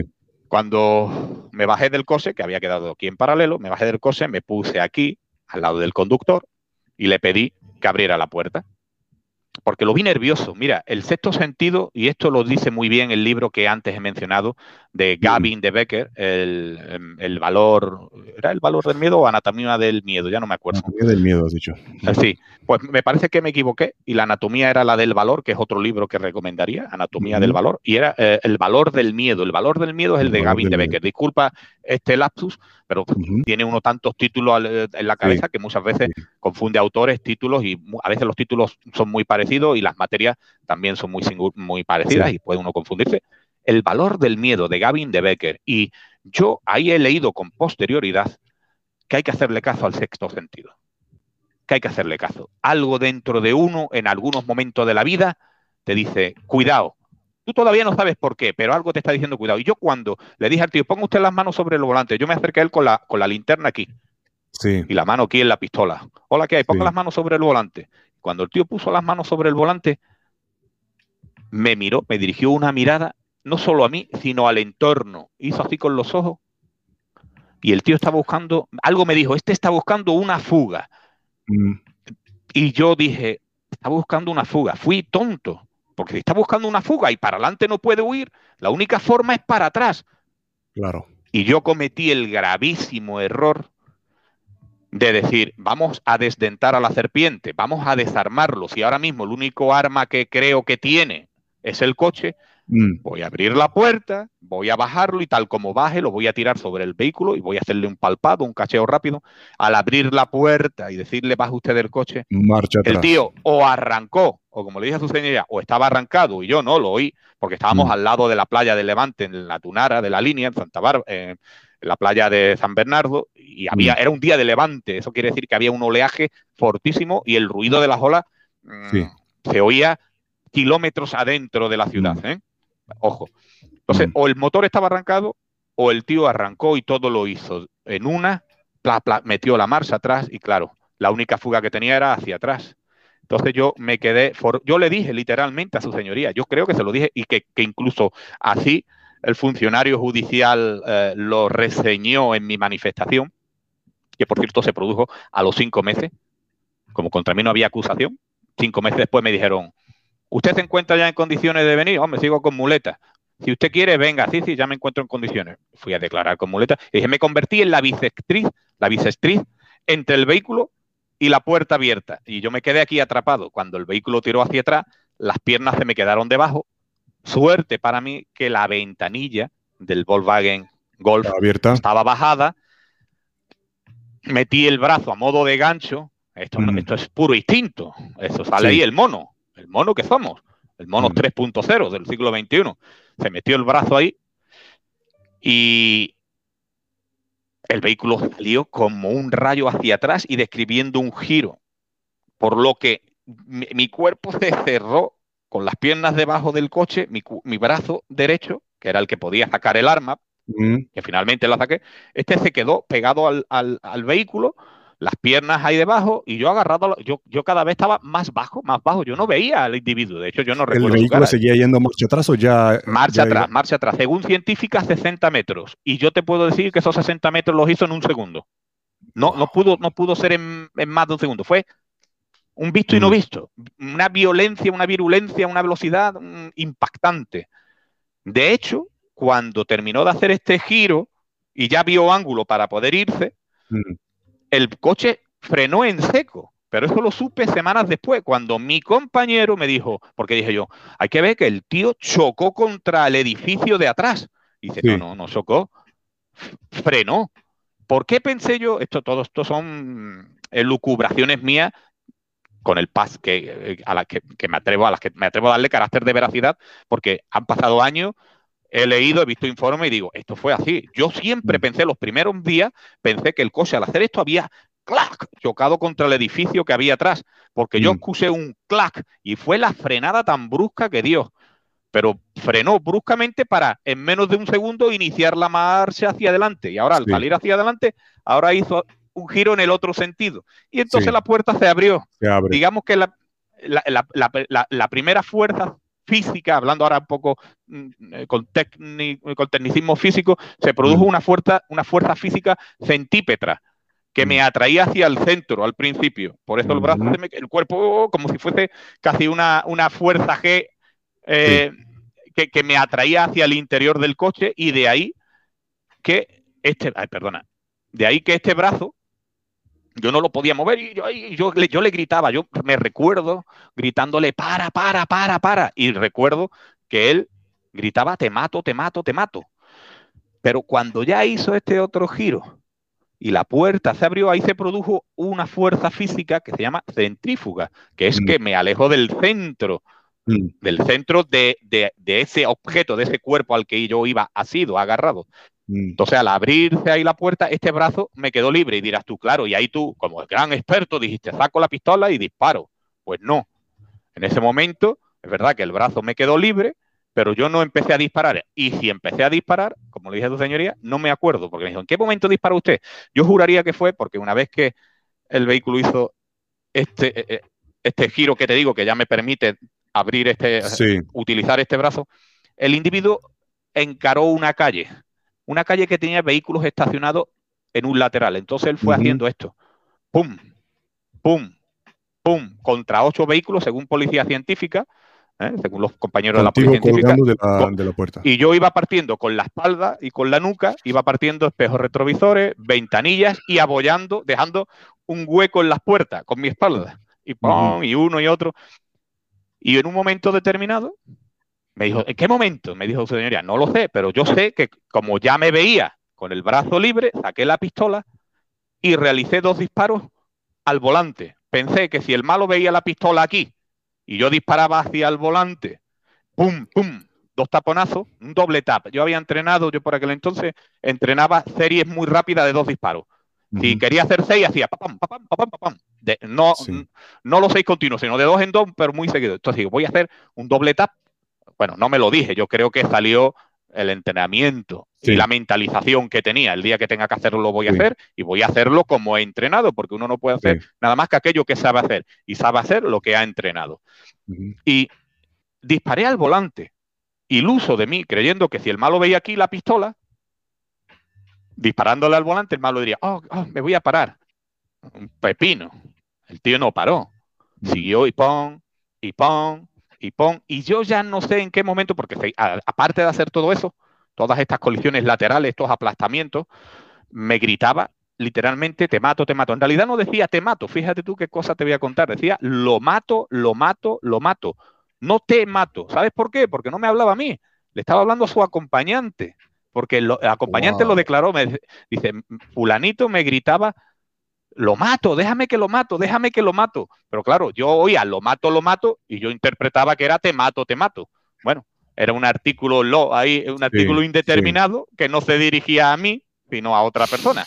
Y, ya me dice la gente, o su señoría, bueno, ¿en qué momento disparó usted a las piernas? Porque sabemos que el tío tiene dos, dos impactos en el muslo izquierdo. Pues no recuerdo si fue en el primero, en el segundo, en el tercero, pero sí recuerdo que fue justo después de realizar los dos disparos al volante y no ver efecto positivo hacia mí, o sea, el tío no paró. Sí. No recuerdo si es que saqué la mano y en el siguiente intento de, o en el siguiente aplastamiento la metí, o es que nunca la saqué la mano de ahí dentro del habitáculo, pero yo cada vez estaba más descolgado, yo ya no veía al, al individuo. Entonces, en vez de dirigir la boca de fuego hacia el volante, hice esto y la puse casi en perpendicular con respecto al suelo sorteé otro par de disparos, otro doble tap. Y pese a que creo que me dio una, una colisión más, ya mm. creo que fue la última, y ya el individuo se fue a toda velocidad conmigo arrastrando, yo arrastrando, arrastrando, cada vez más suelto de la ventanilla, hasta que me quedé allí tirado, revoleado, y el coche huyó, huyó, huyó, huyó. Me puse de pie y tampoco sé si lo oí o solo lo sentí, un y hago, me caí, claro, el pie no estaba así. A ver, ¿cómo lo hago? El pie no estaba así, el pie estaba para atrás. No. imagínate, yo tengo un pie así de grande, debajo de ese Golf R32, el pie derecho conseguí sacarlo y además tengo una visión todavía, pues tengo algunas cosas grabadas que no las olvidaré nunca, igual que hay otras que, no, que parece que no recordaré nunca. Eh, yo recuerdo, me, recuerdo mi pierna derecha, sacarla de debajo del coche y meterla en el habitáculo. Digamos que al lado del embrague, el freno y el acelerador estaban los dos pies del malo y mi, y, mi pie derecho, pero el pie izquierdo siempre estuvo atrapado en los bajos. Y claro, me caí al suelo y lo primero que hice fue reptar y ponerme sobre una acera que había 3-4 metros, una acera con una farola que lucía. Y en ese momento escuché... compañero? El coche con mi compañero. Si yo no me quito, mi compañero no me vio, mi compañero no me vio. Mi compañero, mientras todo lo que yo te he contado, mientras lo que yo te he contado estaba produciéndose, mi compañero estaba metiéndose de nuevo en el coche, arrancando y cuando... De hecho, segundos después de yo reptar, subirme a la acera, a subirme a la acera, pero tumbado, tirado, hmm. tuve que recomponer mi walkie-talkie, mi radiotransmisor, mi radio. Yo llevaba, como a mí me gustaba decirle, un orejófono con un pulsador aquí pequeñito. Y todo eso, pues todo el cableado, bueno, la funda se había salido, el walkie se había deshecho, pero estaba todo dentro de la funda. Entonces, tirado así, fui tirando del cable, recompuse el, el, walkie y había un caos en las transmisiones de la jefatura, un caos, porque a mi compañero le había dado tiempo a decir, pues no recuerdo, sinceramente no recuerdo qué dijo, pero diría el que Roma éramos nosotros, el indicativo, creo que éramos la Roma 120. Roma 120, disparos, lo que dijera, bueno, pues todas las unidades que estaban en servicio, no solo de mi unidad, o sea, no todos los coches patrullados solo de mi unidad, sino de la unidad especial, que yo ya no estaba en la unidad especial, pero había gente de la unidad especial esa noche de servicio, todo el mundo se movilizó y era un caos de transmisiones. Y hubo un segundo, segundo y medio. Bueno, mi compañero le oí decir, el agente 5230, por aquel entonces mi número profesional era el 5230, 5230. Luego me lo cambiaron y me jubilé siendo el 1, 2, 3, 4, 5, aunque parezca mentira, el 12.345. 1, 2, 3, 4, 5. En mis últimos años de servicio, ese es el que me tocó en Andalucía, ese número. Es casualidad. ¿eh? Pues yo escuché que dijo, el 5230 va dentro del vehículo huido. Mi compañero, cuando se, se sumó a la persecución, o sea, me colocó detrás del malo para mm. perseguirlo, como no me vio ya enganchado, pensó, este ha trepado, este ha trepado y se ha metido dentro del coche y ha excusado tiros. Los tiros serán del, compañero o los mismos le están disparando al compañero dentro del coche, pensó él. Entonces yo dije, coño, que yo no voy dentro del coche, que no me van a buscar, no. Entonces hubo un segundo de silencio, un lapso ahí muy cortito de tiempo, que dije yo, el 5230, 5230, en, entre la calle tal y la calle tal. No tenía tampoco muy claro dónde me encontraba. Claro. Era, en, total eran 160 metros más allá de donde yo había parado el coche. Así que no tenía muy claro dónde me encontraba, porque había calles perpendiculares una detrás de otra. Y entonces ya eh, parece ser que entraron un montón de llamadas de vecinos. Era un territorio hostil con la policía y lo sigue siendo. De hecho, hace un mes ha habido unos gravísimos, gravísimos, gravísimos disturbios. Mm. Y, pero aún así afloró la humanidad y algunas personas que incluso habían sido detenidas, denunciadas, acosadas, en el buen sentido de la palabra, policialmente por mí, porque son personas dedicadas a actividades ilícitas, algunos de mm. ellos bajaron y por tanto personas buenas totalmente como personas que se dedican al ilícito bajaron con almohadas, con toallas, con, con mantas, hasta que ya eh, se personó la ambulancia de emergencia, empezaron a llegar compañeros y... ¿Qué habrás sentido en aquel momento pensando que la cosa se puede poner peor, no? Yo hubo, yo mientras venían mis compañeros, bajaban vecinos, llegaba la ambulancia, no sé qué tiempo tardó, no sé qué tiempo pudo, nunca lo he pensado. Se me acaba de ocurrir ahora mismo. Pero en, ese tiempo dije yo, como el tío vuelva, me mata. Porque mm. yo, no, yo me veía, yo sabía que yo no estaba en condiciones. Yo no sabía si tenía, bueno, luego resultó, yo me quería que tenía partida la espalda, porque me, dolía, no me dolía el pie, que estaba vuelto, y sin embargo me dolía la espalda y la cadera. Y la espalda, bueno, claro, tenía graves lesiones, pero fui intervenido muchos años después, porque si me hubiesen intervenido antes, me hubiesen jubilado y yo no quería jubilarme. Y y, yo, hubo, yo temí que el, que el individuo volviese y ahora que yo estaba impedido para esquivarlo, me pasara por encima. Recuerdo que temía eso. De hecho, no solté la pistola. La pistola me la, me la tuvieron que quitar de la mano casi metiéndome una palanca. Yo estaba ahí, cuando llegaron los compañeros, suéltala, suéltala, suéltala. Mm, fíjate tú, no, no, no me la quitaron. No me la, o sea, no, no, no, ni me la guardé. Estoy pensando, si yo recompuse el walkie para decir todo eso, ahora me estoy preguntando, ¿la enfundé? No. Yo creo que la solté en el suelo, que, era donde yo estaba tirado, que la puse el walkie y volví a cogerla, porque el primer policía que llegó me la quitó de la mano. Así que imagínate, de esto me estoy dando cuenta ahora mismo. ¿Y llegó tu compañero? Mi compañero no lo vi yo hasta semanas después. A mi compañero no lo vi yo hasta semanas después. Mi compañero no apareció porque fue el que inició la persecución. Fue el que inició la persecución. Lo perdió de vista. Mm. Cuando volvió al lugar en el que yo me encontraba, si él me vio a mí, yo desde luego no lo recuerdo. Esto habría que preguntarle a él. Yo te doy mi palabra, Todd, que yo no recuerdo a él, recuerdo al que ahora es jefe de policía, recuerdo a un compañero de atestado, recuerdo caras de personas, incluso a los miembros de la ambulancia medicalizada, recuerdo sus caras, quiénes son, lo recuerdo porque eh, eh, como policía recurrimos a la ambulancia continuamente. Entonces eran caras también familiares, con las que yo estaba familiarizado, ¿no? Personas que, a las que conocía. Y, pero el primer coche que, intercepta a los, al, huido es un coche camuflado nuestro de la policía local y era de la unidad especial, un coche camuflado de la unidad especial, de lo que ahora se llama URI, la unidad de respuesta inmediata, que lo vio venir con el faro partido y semidescolgado, faro izquierdo, ¿por qué? Porque era con el que iba golpeando, con su parte izquierda, que era la que yo iba asido, era con la que iba golpeando todos los coches contra los que me aplastaba. Entonces los compañeros dijeron, coño, viene ahí el coche este, con la matrícula extranjera, era una matrícula extranjera, de Gibraltar concretamente, y, con el faro, un faro medio descolgado, la puerta medio descolgada, claro, de mis ochenta y tantos kilos ahí y de los tal. Y este fue, este coche camuflado, no se había enterado, llevaba, parece ser, que llevaba la emisora demasiado baja de volumen, y en el momento que se colocó de, y no se había enterado de lo que estaba ocurriendo, ¿eh? y cuando se colocó detrás y puso las luces para iniciar la persecución, o, cuando inició la persecución, cuando el malo vio esto, claro, era un R32. el nuestro creo que era un Seat León de 90 caballos, pues imagínate lo dejó atrás, lo dejó atrás, y este compañero, cuando, estos compañeros, cuando ya informaron por la emisora, oye, que vamos detrás de un coche de estas características, le dieron, el que lea eso esto a fulanito, coño, no nos hemos enterado. Por lo visto tenían muy bajita la emisora esa noche y no se habían enterado a tiempo, algo así me contaron.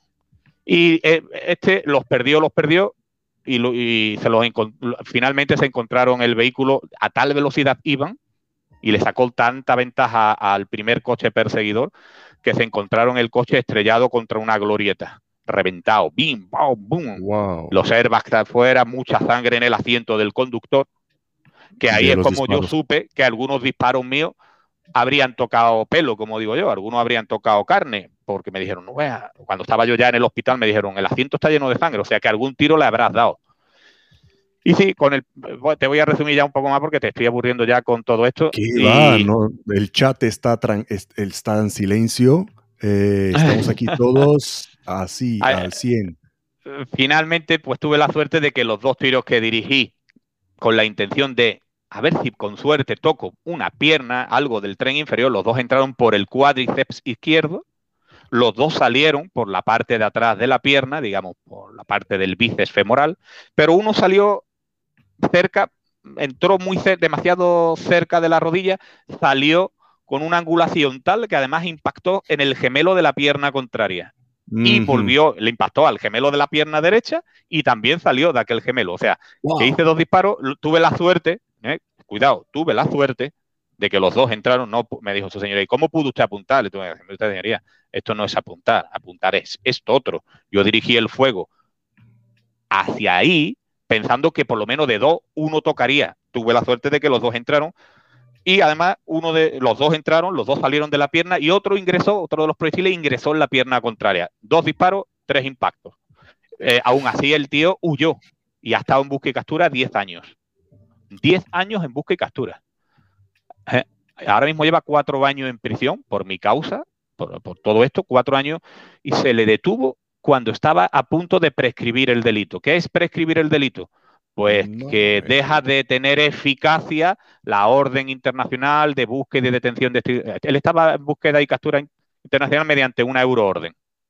Pues le faltaban le faltaba muy poquitas semanas para que el delito prescribiera y él podría entonces haber aparecido y decir, soy yo el que intentó matar a este. Pues por suerte se le cogió antes de que se, de que esa, del que el delito prescribiera y ahora mismo lleva cuatro, va a ser en octubre hará cuatro años de prisión provisional. Que eso es el máximo. En España el máximo son dos prorrogables a otros dos. En este caso ya vamos a llegar al máximo total. Los dos primeros se agotaron y estamos a punto de que se agoten los, la, la prórroga de otros dos años. Y en fin, yo creo que antes de fin de este año, eh, de fin de 2021, le pondrían fecha al juicio. No me digas, después de eh. qué, 14 años ya. sí, sí, 14 y no hay juicio. Sí, pero eh, lo va a ver en breve. Yo creo que al final de este año habrá fecha o antes de final de este año y... ¿Por qué? Antes de primavera del 2021 creo que tendremos juicio. Estoy. Mira, yo, yo ya lo daba por perdido. Yo ya daba por perdida esto. Después de 10 casi, insisto, le faltaban semanas o un par de meses para los 10 años que prescribe, para que prescribiera el delito. Mm. Y yo ya daba por perdido, me moriré sin que se haya juzgado a este hombre. Eh, pero bueno, al final se le detuvo. ¿Se le, detuvo. aquí en España, por lo menos? se le detuvo a 20 kilómetros menos, a 15 kilómetros de mi casa. Oh. Aquí en la misma comarca, en el municipio de al lado. Él, confesó que llevaba. negocios por ahí, ¿no? Sí, sí, él seguía siendo un hombre malo, muy malo, mal, malvadísimo. Eh, y confesó que llevaba todo ese tiempo viviendo eh, con la incertidumbre de a ver cuándo me cogen. Él sabía que tarde o Dice que vivía con la angustia de cualquier día me cogen, cualquier, contando los días que le faltaban para la prescripción vivía. O sea, que no vivió, viviría cómodamente, pero vivía con, con la incertidumbre de aquel que me está mirando será de algún dispositivo y aquella chica será de algún dispositivo. Siempre prevenido. Por, de hecho, el día que lo detuvieron, se bajó para entrar a comprar en un comercio y dejó el coche arrancado en la puerta. Por si, por si detectaba la presencia policial, meterte en el coche y tener. Lo que pasa que lo cogieron a tiempo, no le dio tiempo ni a salir del comercio. Sí. Mm, seguro que llevaba algo en la sangre en aquel momento, ¿no? Eh, de sustancia estupefaciente, ¿te refieres? Eh, no mm. sé si en ese momento, pero según me han dicho, si, si estaba, eh, si era adicto. No sé si en el momento que, de que, en el momento que a mí me lo hizo, no me cabe duda de que era consumidor habitual. Pero me han dicho que cuando se le detuvo era adicto. No consumidor habitual, sino adicto, me han dicho. No, no sé, no tengo datos, comentarios de gente en la calle. Wow. Esto en cuanto llevaba, a... llevaba, un coche, llevaba un coche de super hiper mega lujo, un super Alfa Romeo de ultimísima, vamos, lo último que había sacado Alfa Romeo hace cuatro años al mercado, de, una tecnología, vamos, una barbaridad de coche, un pepino. Wow. Eh, me surgieron durante tu, tu, relato mm, preguntas que que vamos a ver si la gente nos echa una mano aquí. Si tenéis alguna pregunta, preguntarlo ahora en directo. Claudio Domínguez por LinkedIn nos comenta impresionante la experiencia. Tuve la oportunidad de leer el libro, del cual se recogen muchas enseñanzas en cada acción y cada análisis, pero nada como escucharlo en persona. Gracias por compartir esa experiencia. Felicitaciones. Eh, de experiencia, de primera experiencia, ¿no? Mira, muchas veces me piden en las conferencias, cuando hablo de los libros y describo, narro algún capítulo, algún hecho, que creo que puede ser ejemplarizante para que la gente se conciencie, la gente me pide desde el público a veces que hable del mío, que te cuente lo que te acabo de contar. Mm. Mm, ni, ni, ni, ni, disfruto contándolo porque me entra angustia. Creo que lo mismo lo has detestado, me entra angustia. No angustia en el sentido de, ay, no puedo contarlo, todo lo contrario. Puedo contarte lo que le ha pasado a fulano porque lo conozco muy bien, pero no lo cuento con tanta intensidad como, como el mío. Entonces, el mío, contar el mío me provoca una intensidad especial pero puedo contarlo, como has visto, no me entra un, no entro en, en no me da un yuyu. Eh, pero la gente dice, no, el tuyo es muy... Bueno, en mi caso no es nada atractivo. A mí me resulta más atractivo otros muchos casos que tengo recopilados, súper acreditados mediante vídeos, porque han sido filmados por cámaras de banco de joyería, y los tengo estudiados en el, eh, a través de los informes de policía científica, estudiado mediante las entrevistas que le hago a mis eh, eh, protagonistas del libro, estudiado a través de lo que he visionado en las cámaras que recogieron, o las grabaciones que recogió la policía judicial y tal. Y, a mí pues me gusta contar, por ejemplo, cuando un compañero se ha defendido ante quien viene con el cuchillo, con la katana y de forma casi milagrosa, el último momento desenfunda, quita seguro, monta, cuando le están dando en el chaleco antibala las puñaladas, pum, pum, pum, realiza los disparos de un modo que él dice, no sé ni cómo lo hice porque yo esto no lo había entrenado nunca. No lo había entrenado nunca, pero sabías que tenía que hacerlo, fuiste capaz de hacerlo y encima te salió bien. A mí me gusta contar más esos casos, pero a la gente, pues le gusta que cuente el mío y sinceramente el mío no me parece ni el más atractivo, ni del que, ni aquel del que más lecciones puedan extraerse para, para la autoformación. Creo que hay otros casos mucho más atractivos que el mío. Yo creo que es el morbo, ¿no? Bueno, ya que lo tenemos aquí, que nos lo cuente de hecho, a, veces algunas conferencias me he llevado a protagonistas de capítulos míos y he dicho, ¿queréis que os cuente un caso muy interesante en el que pasó esto, esto, esto y esto? Sí. Digo, pues no lo voy a contar. Fulanito, sal del público, súbete aquí y cuéntalo tú. Y la gente dice, eh, estás tú estás aquí para contarlo, a diferencia de otros que, que, no están. Y te quería preguntar una cosa, en algún momento, mientras estabas ahí colgando, ¿pensaste esto se acaba aquí? No, me dice la gente, una vez me dijo un policía muy veterano de otro cuerpo, fuiste un valiente. Y me quedé un segundo así y dije, pues creo que no. Yo ya, llevaba, ya escribía y estudiaba y, sobre estas cosas. Yo creo que no fui un valiente, porque ser valiente es mm, oponerse al miedo, tener sensación de miedo y oponerse a él y vencerlo. Yo no tuve sensación de miedo, pero no porque fuese un valiente. Seguramente lo tuve, el miedo, porque si no, no hubiese reaccionado como reaccioné, pero no fue un miedo consciente, sino un miedo inconsciente. Entonces dices tú, pensar, ¿en qué podía pensar yo en ese momento? Seguramente en nada, porque yo no estaba actuando cognitivamente. Una vez voy a pensar, no, yo estaba actuando emocionalmente y solo, y eso no lo haces tú de modo volitivo. Sí, pero, pero, pero no lo haces tú de modo volitivo. De modo volitivo haces algunas cosas, otras no, porque yo no había entrenado nunca esto y quedarme agarrado a un coche. Esto no lo había entrenado nunca, ni se me había pasado por la mente. De hecho, el 99% de mis entrenamientos, desenfundando y disparando para cara, para aquí, para la otro, lo que yo hiciera, siempre me planteaba que sería un cuchillo. Yo siempre dije, algún día, si tengo que dispararle a alguien, posiblemente va a ser con un arma blanca. En España es más fácil que nos ataquen con armas blancas que con armas de fuego. Hay más mm. armas blancas en la calle, tanto malo, en manos de malos, de hombres malos como en manos de hombres dementes, porque muchas veces no son imputables, no son responsables criminalmente del delito porque son enajenados. Así de casos hay. Y esta gente la mayor parte de las veces utilizan o armas blancas o armas contundentes.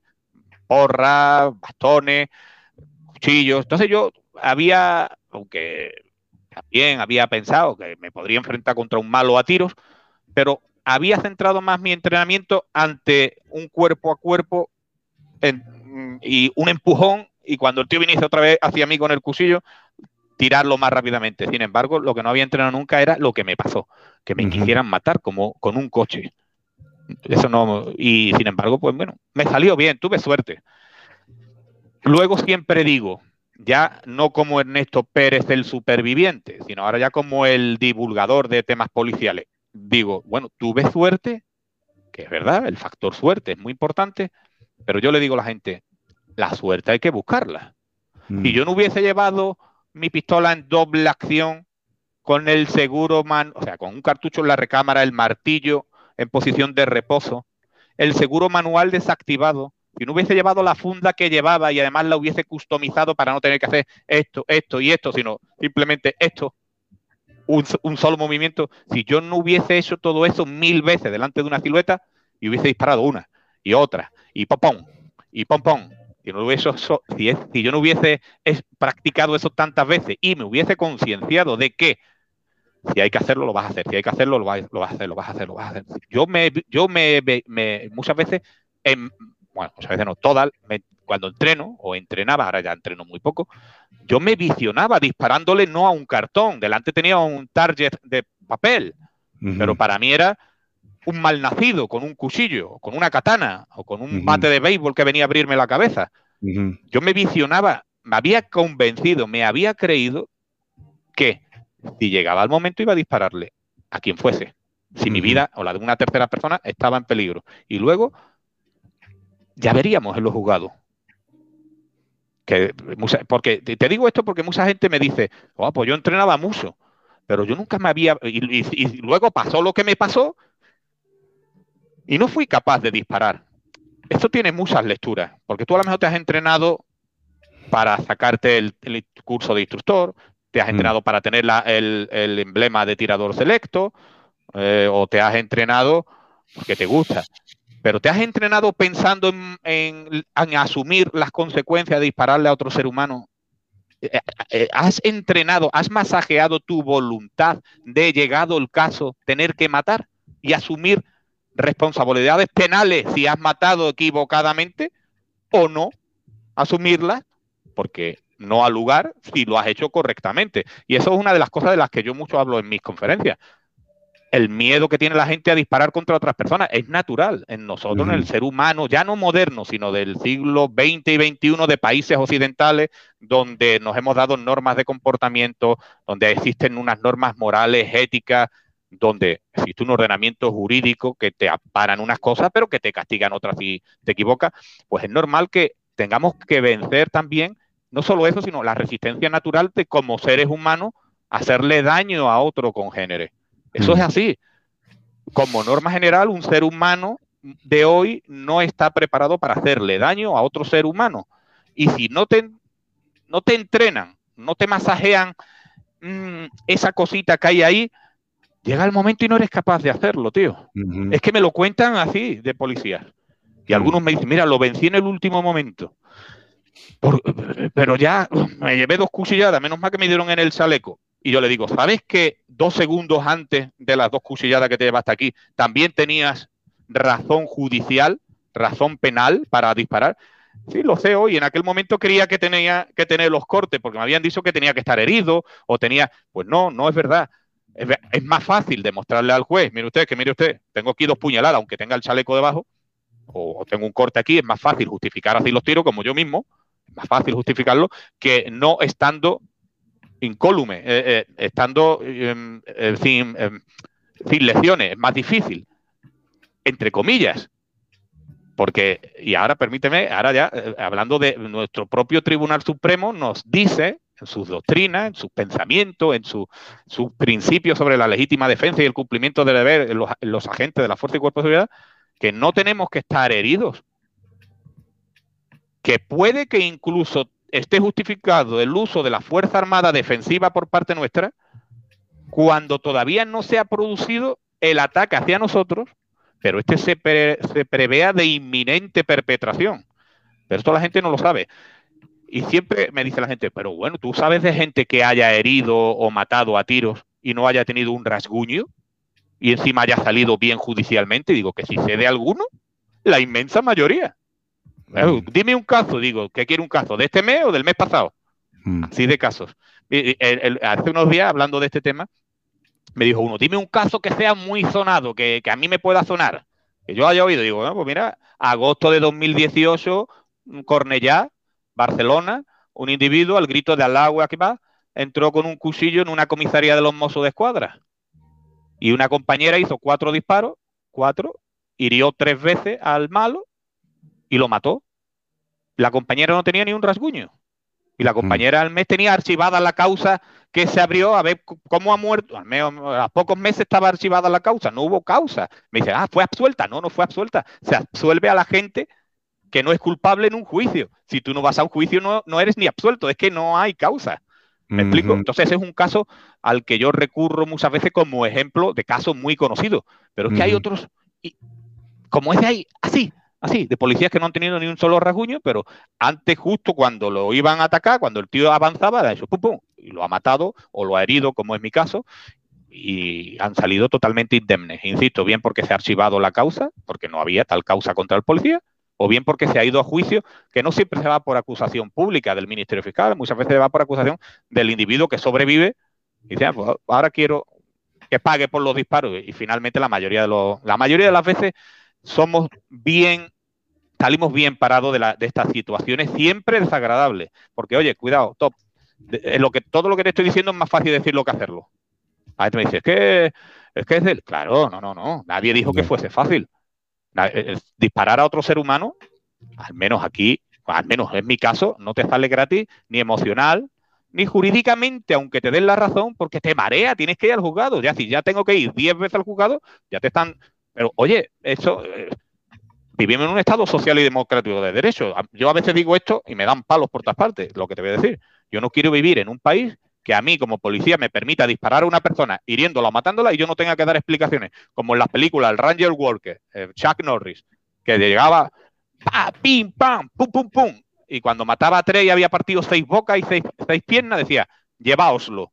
No, lleváoslo no. Vámonos a escribir y vamos a justificar lo que hemos hecho. Si lo hemos, si lo hemos hecho bien, que casi en el 99% de las veces lo hemos hecho bien y además lo podemos demostrar, pues no mm. vamos a tener problemas.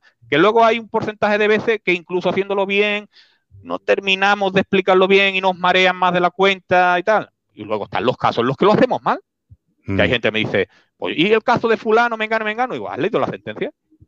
No, no la he leído. Amigo, si tú mm. estudias derecho en base a titulares de prensa no te vas a enterar, léete la sentencia y verás que no había legítima defensa en este caso, ni en este ni en este, y que en uno hubo pues una imprudencia, o en uno hubo una impericia, y el otro hubo pues hasta dolo, o sea, intención de disparar, aun cuando no cabía hacerlo.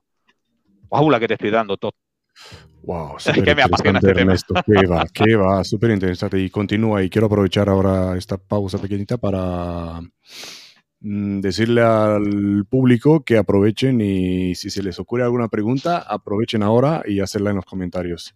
Eh, a mí se me ocurre una mm, importante, estás aquí hoy en día, eh, psicológicamente no lo habrás superado, pero físicamente pues te falta... Yo ya estaba, yo ya estaba loco antes, ¿eh? no crea que, que esta locura que detestas en mí está relacionada con esto, yo ya venía loco de fábrica. ¿Qué tal el apoyo del cuerpo? ¿Hubo apoyo o hubo abandono? Eh, en el, por el cuerpo en sí, abandono. Por parte de algunos individuos del cuerpo, apoyo. Insisto, y lo voy a repetir otra vez porque sería muy injusto. Hubo compañeros que me apoyaron a nivel individual y jefe, como el actual jefe de policía, y su segundo, que insisto, su segundo era el primero en aquel momento, apoyo total. Total. Yo diría que casi incondicional.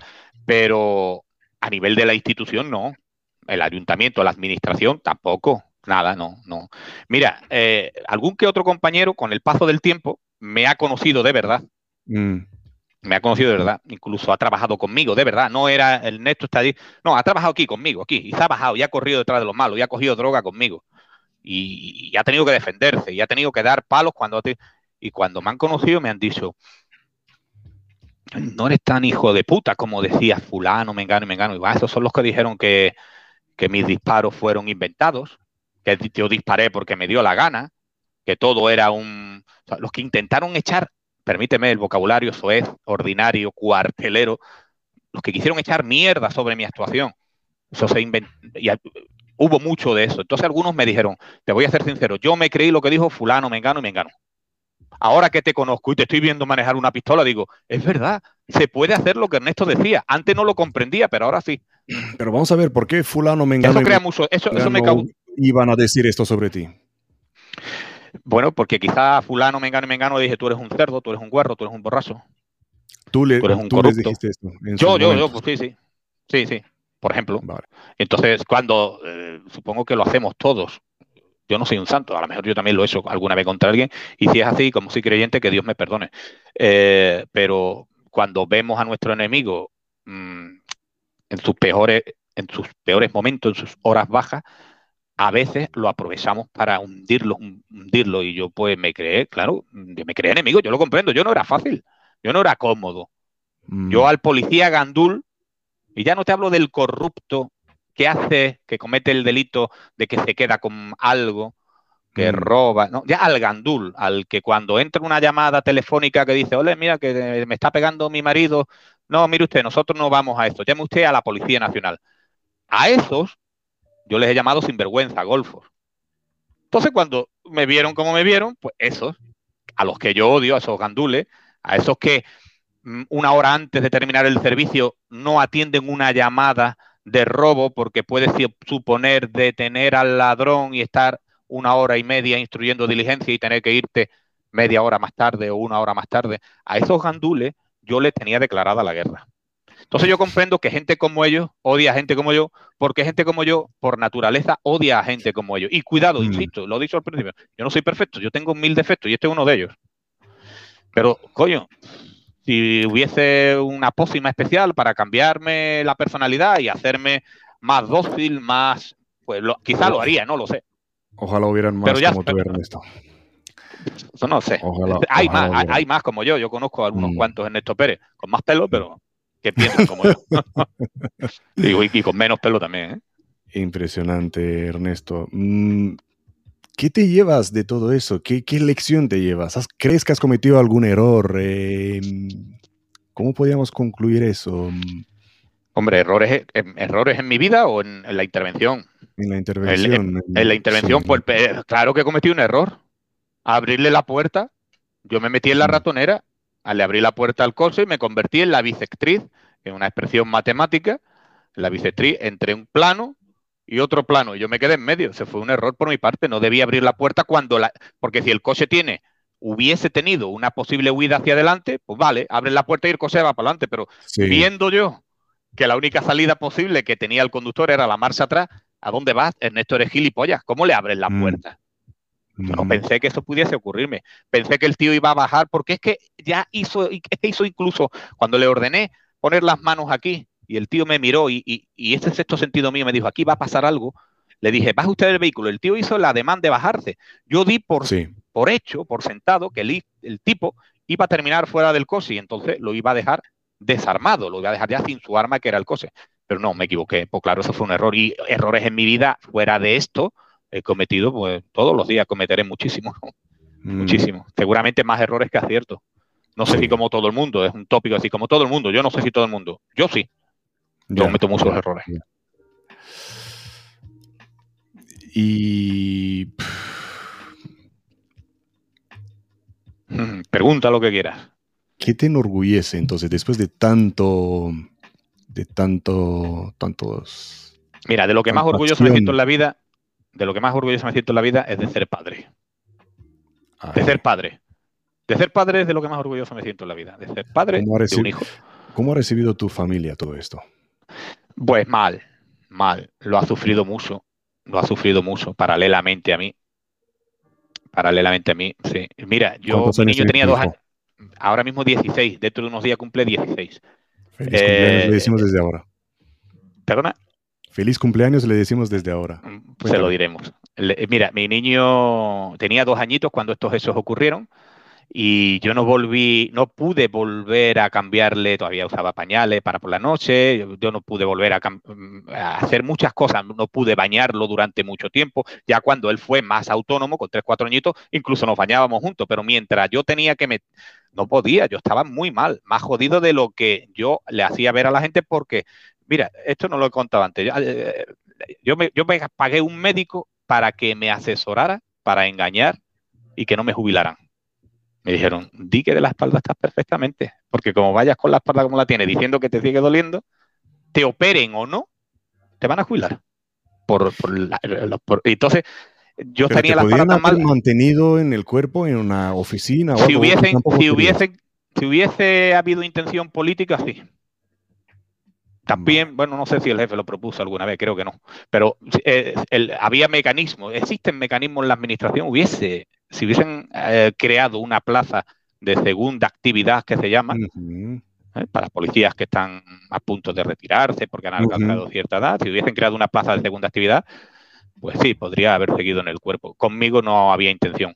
Eh, cuando ya me jubilaron, no, claro, es que claro, cuando me jubilaron estaba de jefe fulano, no voy a mencionar su nombre, no, yo con ese, justo antes de jubilarme, literalmente lo mandé a tomar por ahí. Así que no, ese hombre cómo iba a pedirle al político, que además era un político con el que, al que yo le había dicho a, esa persona, a ese político, le dije también cuatro cosas, y además por escrito. No, nunca hubiese, a mí no me hubiesen dicho, nunca me hubiesen quedado esa plaza. Lo comprendo. Si yo hubiese sido como el jefe, hubiese sido el jefe y hubiese querido, ser, hubiese querido seguir siendo jefe, nunca hubiese apostado por, por el tal Ernesto ese. Mira, una cosa, me acabo de acordar de una cosa. Esto no lo he contado nunca, creo. Cuéntame. Mira, eh, tú, has comentado al principio, yo he escrito más de 600, sobre 700 artículos, calculo que habré escrito, pero no solo de armas y de tiro, también de opinión para medios de mm, medios de para periódicos normales. Eh, eh, he colaborado en radio, televisión, cuatro libros, va a salir el quinto. He escrito prólogos e introducciones para otros autores. Bueno, pues en mi jefatura en mi cuerpo, se, editaba una publicación, no sé si era mensual. Sí, creo que era mm. mensual. Se llamaba Gaceta 092. 092, sabes que es el número de emergencia de la policía local. Gaceta 092 y era un pequeño panfletillo eh, en el que pues venía pues todos los meses eh, las novedades jurídicas. Ha cambiado la ley tal, a partir de ahora el artículo tal nos dice, no, nos permite hacer esto, ya no podemos hacer esto otro. Eh, también se mencionaban los servicios más destacados del mes anterior y mm. pequeños artículos de ciencia jurídica, artículos policiales. Entonces dije yo, coño, pues si yo ya estoy escribiendo en algunas publicaciones, voy a hablar, subir, oye, mira, mm, yo os puedo traer artículos para publicarlo en la Gaceta 092 y el tipejo que llevaba eso dijo que, ni yo sabía escribir, ni yo sabía de lo que escribía, ni yo tenía, bueno, que no tenía calidad literaria, que no sabía de lo que estaba hablando y que además no eran de interés policial. Entonces, otras personas, estos mismos individuos, se fueron a buscar eh, jueces, fiscales. Oye, mira, ustedes, ustedes pueden escribir unos articulitos sobre esto, sobre lo otro, y algún que otro policía hacía un copia-pega de una ley, de una norma jurídica que había salido, y, al final ponía oficial fulano de tal. No, hombre, no. De, abajo del todo pone firmado el rey Juan Carlos, que es el que sanciona las leyes. Usted lo único que ha hecho ha sido poner una instrucción de dos líneas en la que dice, ha cambiado la, la ley tal, tal, tal, a partir de ahora no dice esto, sino esto otro. Y ponía, y, a mí, ¿por qué no? Eso, eso a mí me fastidió. Esto no lo dicho nunca. Si, si, alguien de allí lo oye esto, dirá que te zurzan. Bueno, sí, me surcieron. Si querían fastidiarme, me fastidiaron. Pero oye, el tiempo me les ha quitado la razón. Algún interés hay en lo que escribo y tan mal no escribiré, que no soy Cervantes, por supuesto, ni Pérez Reverte, pero oye, este Junta Letra ha conseguido llegar tan lejos que ni en la vida me lo hubiese imaginado. En este, en este ambiente, en este círculo, eh, no, me atrevo a decir ni literario, de Junta Letras, porque es lo que soy, no soy un literato. Eras, eras claramente una piedra en el zapato. Una china en el zapato de más de uno, sí, sí. Además, me siento orgulloso de que hablen mal de mí quienes hablaban mal de mí y siguen hablando mal de mí. Tanto los malos, aquellos, que a veces me decían, compañeros de unidades de investigación, decían, Hemos, tenemos una, y en veces me la ponían, mira, oye esta escucha telefónica de esta investigación.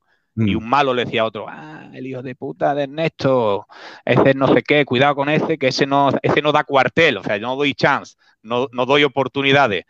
Voy a por ti y voy. Yo me alegro de eso, porque luego me decían, ahora mira lo que dicen de tu compañero Talca. Uh, wow, cuando está fulanito, guay, porque ese te ve y te dice, venga, pasa. Eh, entonces yo me alegro que sigan, que los malos, mm, que los malos hablaran mal de mí y que mis compañeros que hablaban mal de mí, mm, me alegro que, hablaran mal de mí quienes hablaban mal de mí. Porque algunos no hablaban mal, pero me miraban mal, pero con el tiempo me han venido y me han dicho, Ernesto, estaba equivocado, estaba equivocado. Lo que pasa es que existe un falso compañerismo que para mí es eh, corporativismo. Y es tapar, tapar, tapar, tapar. Eso no es compañerismo. Compañerismo no es atacarme a mí por criticar al golfo que está borracho de servicio. Eso no es compañerismo.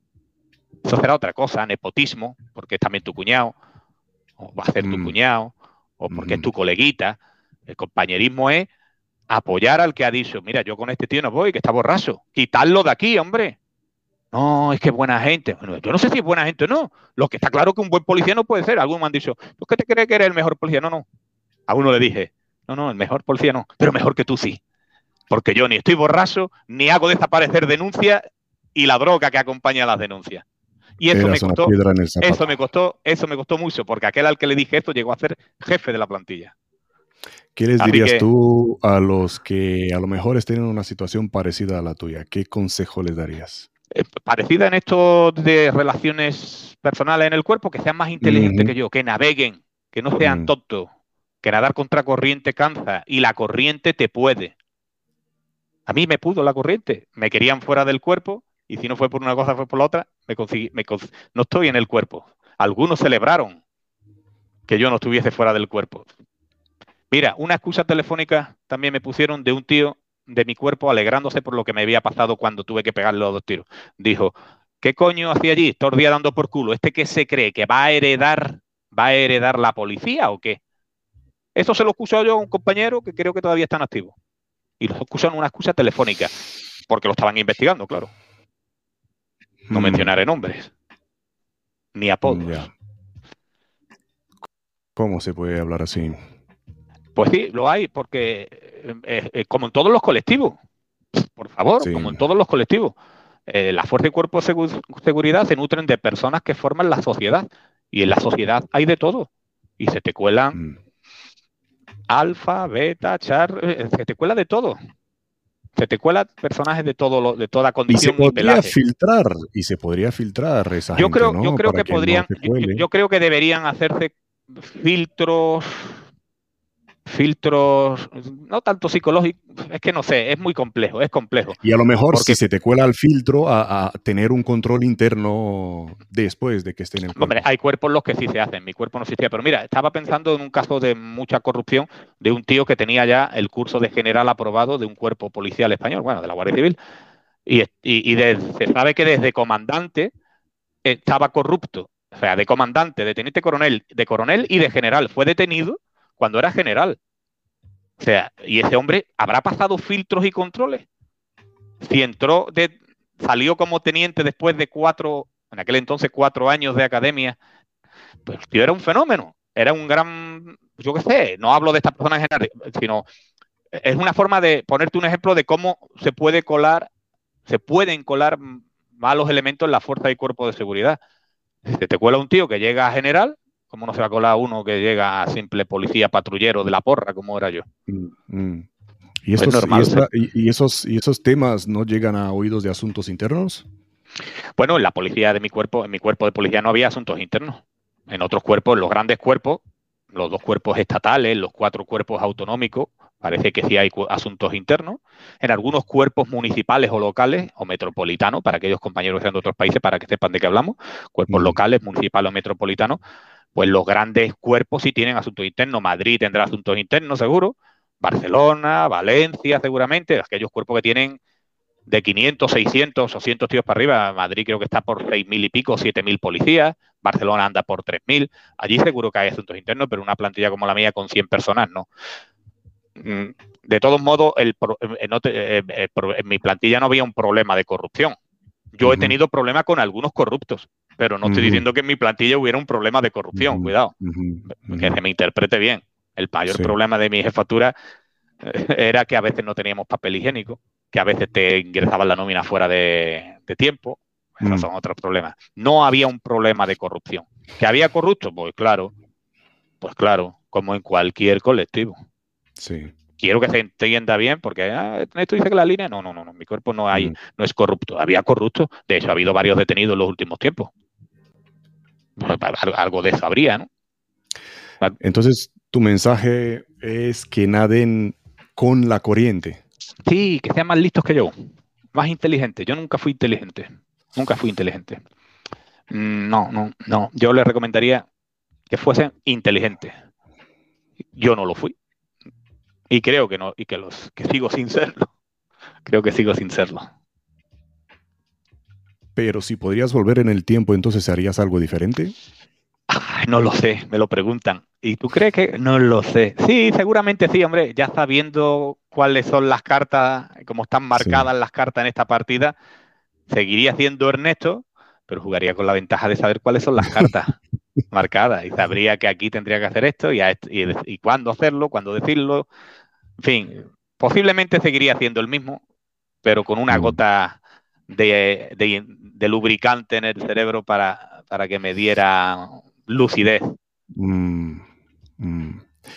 Vamos a, leer un poquito los comentarios. Por Facebook nos dicen, impresionante cómo te quedaste en la pelea. Eh, un comentario durante, que se hizo durante tu, eh, durante tu relato. Miguel por LinkedIn nos dice la capacidad de hacerle daño a alguien es algo que sabes si tienes cuando llega el momento. Efectivamente, no hay totalmente o curso que te capacite para esto. Total, totalmente de acuerdo con este compañero. Eh, me voy a quitar las gafas. Eh, estoy de acuerdo, totalmente de acuerdo. Germán Sugasti nos dice también, Ernesto nos hace ver el ADN de un enfrentamiento y la realidad del post-evento el abandono de los cercanos y, estado, eh, y el Estado se desliga. Eso nos obliga a prepararnos no solo en una acción, sino para el despegue. Y también un usuario de Facebook, que no aparece su nombre aquí, son tus conferencias una terapia de grupo. lo, pone con interrogación, lo Parece que es una pregunta, sí, es una pregunta. No, no, no, no, no creo que sea, no, no, me veo capacitado para dar terapias de nada.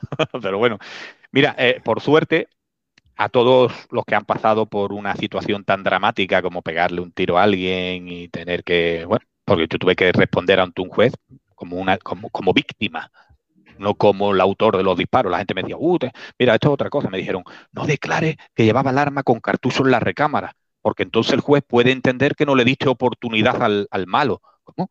¿Cómo que no lleve cartucho en la recámara? También podría decirle que la llevaba vacía para darle más oportunidad. O sea, el desconocimiento, esto me lo dijo un instructor de tiro. Otro me decía, ¿y por qué no hiciste clac, clac?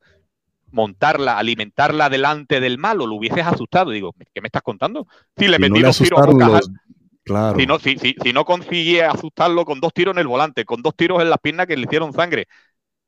Y, digo, además, tal cual era la situación mía, a ver cómo monto yo con una sola mano, porque la otra no. Dice, hombre, tú no conoces técnicas para montar con una mano. Y claro, conozco 120, pero 120 que salen muy bien cuando uno está en el suelo quieto y el que se mueve eres tú, no cuando estás en el suelo moviéndote tú, moviéndote un coche y encima te están aplastando. A ver cómo hubiese montado yo. No, pero el ruidito, ¿qué ruidito? Ese ruidito no se oye en esos momentos. Y además cuando una persona y, y, además cuando una persona ha resuelto en su mente matarte, cuál es el caso de mi homicida particular, cuando lo ha resuelto en su cabeza, ha decidido hacerlo, y además está haciendo todo aquello que como resultado final puede producir un mi fallecimiento, que era el caso, ya no hay nada que lo pare, nada más que mm, una acción súper contundente que consiga, bueno, como los dos disparos, y en vez de que tuvo la suerte que no le toque ni hueso ni arterias, pero si mm. le hubiese partido la pierna, pues el, fémur, pues posiblemente hubiese perdido movilidad en, la en, en, el fémur, este no hubiese podido articular o manejar bien los pedales del coche y a lo mejor el coche se hubiese parado, no de motu propio, no voluntad de él, a voluntad de él, mm. pero sí por imposibilidad. Cuando una persona ha resuelto en su cabeza llevarte por delante, no hay ruiditos que te hagan de poner esa, ese acto que, como digo, ya se está llevando a cabo contra tu vida. No, no es ruidito. A mí cuando me dicen eso, digo, pero todavía estamos así, tío. De verdad que todavía estamos así. Y me lo dices a mí. ¿Crees que está fallando algo en el sistema de formación de, del cuerpo para que se enfrenten a estas cosas? Eh, eh, eh, del cuerpo, no, de toda la, en el conjunto del colectivo armado profesional. Claro, existe un desconocimiento gigantesco sobre la dinámica de un enfrentamiento armado. La dinámica del enfrentamiento armado hay que estudiarla desde muchos puntos de vista, que es lo que hago yo en mis libros y en mis conferencias, desde el punto de vista evolutivo como especie fíjate tú lo que te he dicho antes, nosotros no está, tenemos que vencer una resistencia innata, natural en nosotros, a hacerle daño a una tercera persona. Tenemos que vencer esa resistencia innata, a causar daño, a provocar una muerte, incluso aunque todos, todos los ingredientes nos estén dando pistas de que hay que hacerlo. Hay que vencer ese, ¿lo hago o no lo hago? Luego está el desconocimiento jurídico. El desconocimiento de la dinámica en sí, que el malo se mueve, que el enfrentamiento armado es dinámico casi por naturaleza. Si tú no te, si no se mueve el malo hacia ti, eres tú el que te mueve cuando ves que un tío te va a atacar. No, y sin embargo nos siguen entrenando y que se salve el que pueda, a la inmensa mayoría, con ejercicios estáticos, apuntando, te doy tres segundos, tienes que apuntar, venga, imagínate que el tío viene hacia ti y tú te tienes que quedar así quieto. No, si el tío viene hacia ti, tú no te quedas quieto, aunque en la, en el, la cancha de tiro sí, en la vida real no. Mientras nos sigan diciendo eso, nos están engañando, nos están... Yo soy muy de crear mis propias frases y Nos están entrenando, el, nos están enseñando matemáticas para un examen de literatura. Nos están enseñando matemáticas para un examen de literatura. Me enseñan a hacer una serie de cosas que es como si me das el examen de, matemáticas y dices, espérate, si yo lo que he estado estudiando han sido los clásicos literarios del, de la literatura española, yo no sé qué es todo esto. Pues eh, nos entrenan en, eh, eh, los entrenamientos son entelequias realizables en la galería de tiro, pero no en la vida real. Eso de quédate quieto, mantén la calma. Imagínate que el tío, ¿cómo? Si dices que el tío viene hacia mí corriendo con un cuchillo desde tres metros, ¿cómo voy a, mantener la calma? Es, imposible. Es imposible mantener la calma y quedarse quieto, a no ser que se produzca algo que está estudiado que ocurre en estas situaciones de máximo mm. estrés, de supervivencia, que es un congelamiento emocional. Hay gente que se queda así, sí, ese se queda quieto, como en la mm. galería de tiro. Lo que pasa es que la galería de tiro se queda quieto y así, pero aquí se queda así. Eso ocurre pero nos enseñan matemáticas para un examen de lenguaje. Así de claro. Eh, te, conviertes en, una víctima por defecto. Mm. Eh, sí, estamos aquí, todos los que estamos viendo, eh, impresionados, de verdad. Y quiero que la gente que nos está viendo se lleve algo, algo de todo esto. Quiero mm, algunos consejos de ti, ya que estás ya que has, ya que has pasado por esto. Y quiero saber también durante tu recuperación, eh, aparte de quién te ha apoyado, en qué buscabas inspiración para, seguir adelante, quién te inspiraba o qué te inspiraba. Bueno, la familia fue mi mayor cobijo. La familia, mis mm. padres, que ya no viven ninguno de los dos. Eh, mis padres, mis hermanos, mi mujer, mi niño. Ahí es donde mm. he encontrado el mayor de los cobijos, aparte de en algunos magníficos compañeros, tanto de mi cuerpo como de otros. Inspiración para seguir adelante. Pues no tengo respuesta. Inspiración. Pues yo creo que el tener que sacar. Mira, yo siempre quise. Yo siempre quise ser un ejemplo para mi hijo. Quise ser. Entonces, yo quizá. Estoy estirando mucho estirando mucho la, pregunta y la respuesta, eh, quizá mi hijo es mi leitmotiv, el, el, motivo de, todo. Yo quería, yo mm. quería que mi hijo en mí viese un ejemplo. Mm. Yo antes de que esto ocurriera era corredor y corría mucho. Cuando tuve que mm. dejar de correr me convertí en nadador y nadaba mucho. Eh, tuve que dejarlo ya luego por el tema de las múltiples operaciones de columna. Y siempre he querido que mi hijo viera en mí un ejemplo y, me ha superado. Mi hijo me ha superado. Yo, si algún día soy inteligente, quiero tener el nivel de mi hijo de inteligencia. Me ha superado. me ha superado con crece. Lo que pasa es que el jodido no quiere. Eh, parece ser que sus derroteros eh, laborales o profesionales no van por el mismo camino que el mío. No, no parece que vaya a vestir uniforme es más mm, listo. no, no, no va a ser. tiene capacidad para ser general. Si se presenta a la escuela de oficiales, podría ser general dentro de 30 años, pero, pero no, no, no se quiere dedicar a lo nuestro. Durante varios años sí ha fantaseado con la idea mm. de, ser eh, oficial de la Guardia Civil, teniente de la Guardia Civil. Incluso se planteó. le, le, hizo replantearse esa idea? No lo sé, sinceramente. Yo creo que, que es más listo que yo es más listo que yo y sabe que puede llegar más lejos. Te dejó un sabor muy amargo. Eh, no sé, no sé, no sé. Él, no, él cuando eh, muy poco el, tiempo que ha que ha fantaseado, por así decirlo, con de mayor ser miembro de, de la raza de los perros guardianes. Mm. Eh, las veces que él ha pensado en eso han sido, o lo ha dicho, o lo ha manifestado, han sido pocas, han sido pocas. Él siempre le ha, yo sé, no sé, es que el niño está a un nivel intelectual que me supera con creces.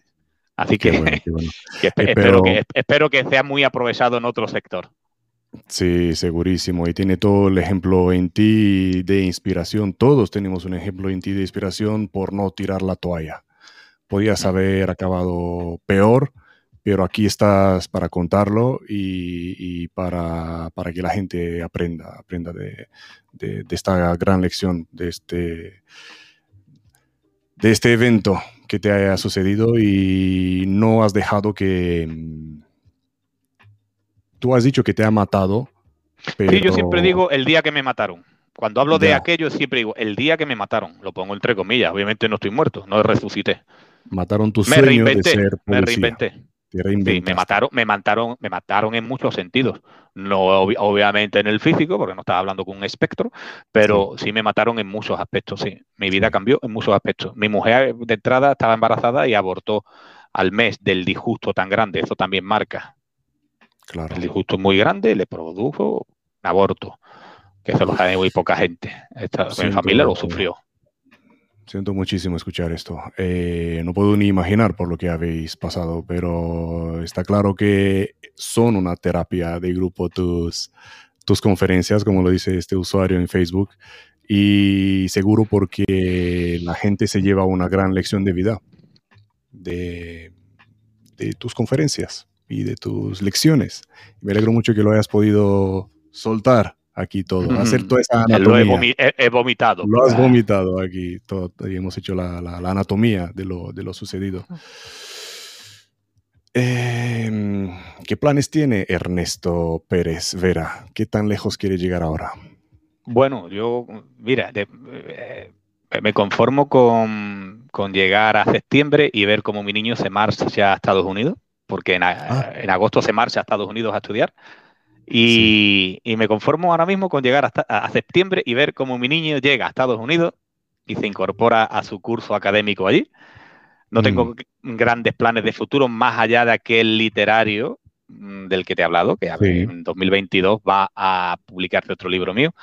y, y, quiero que llegue septiembre para que ya el papá, ya estoy, no voy a decir a qué ciudad, ni a qué estado, ni a qué instituto hay, high school hay, ya estamos aquí y quiero que venga siendo bilingüe y que mm. venga de allí, va a estar un año, y que venga de allí ya con... Y estoy deseando, ¿sabes?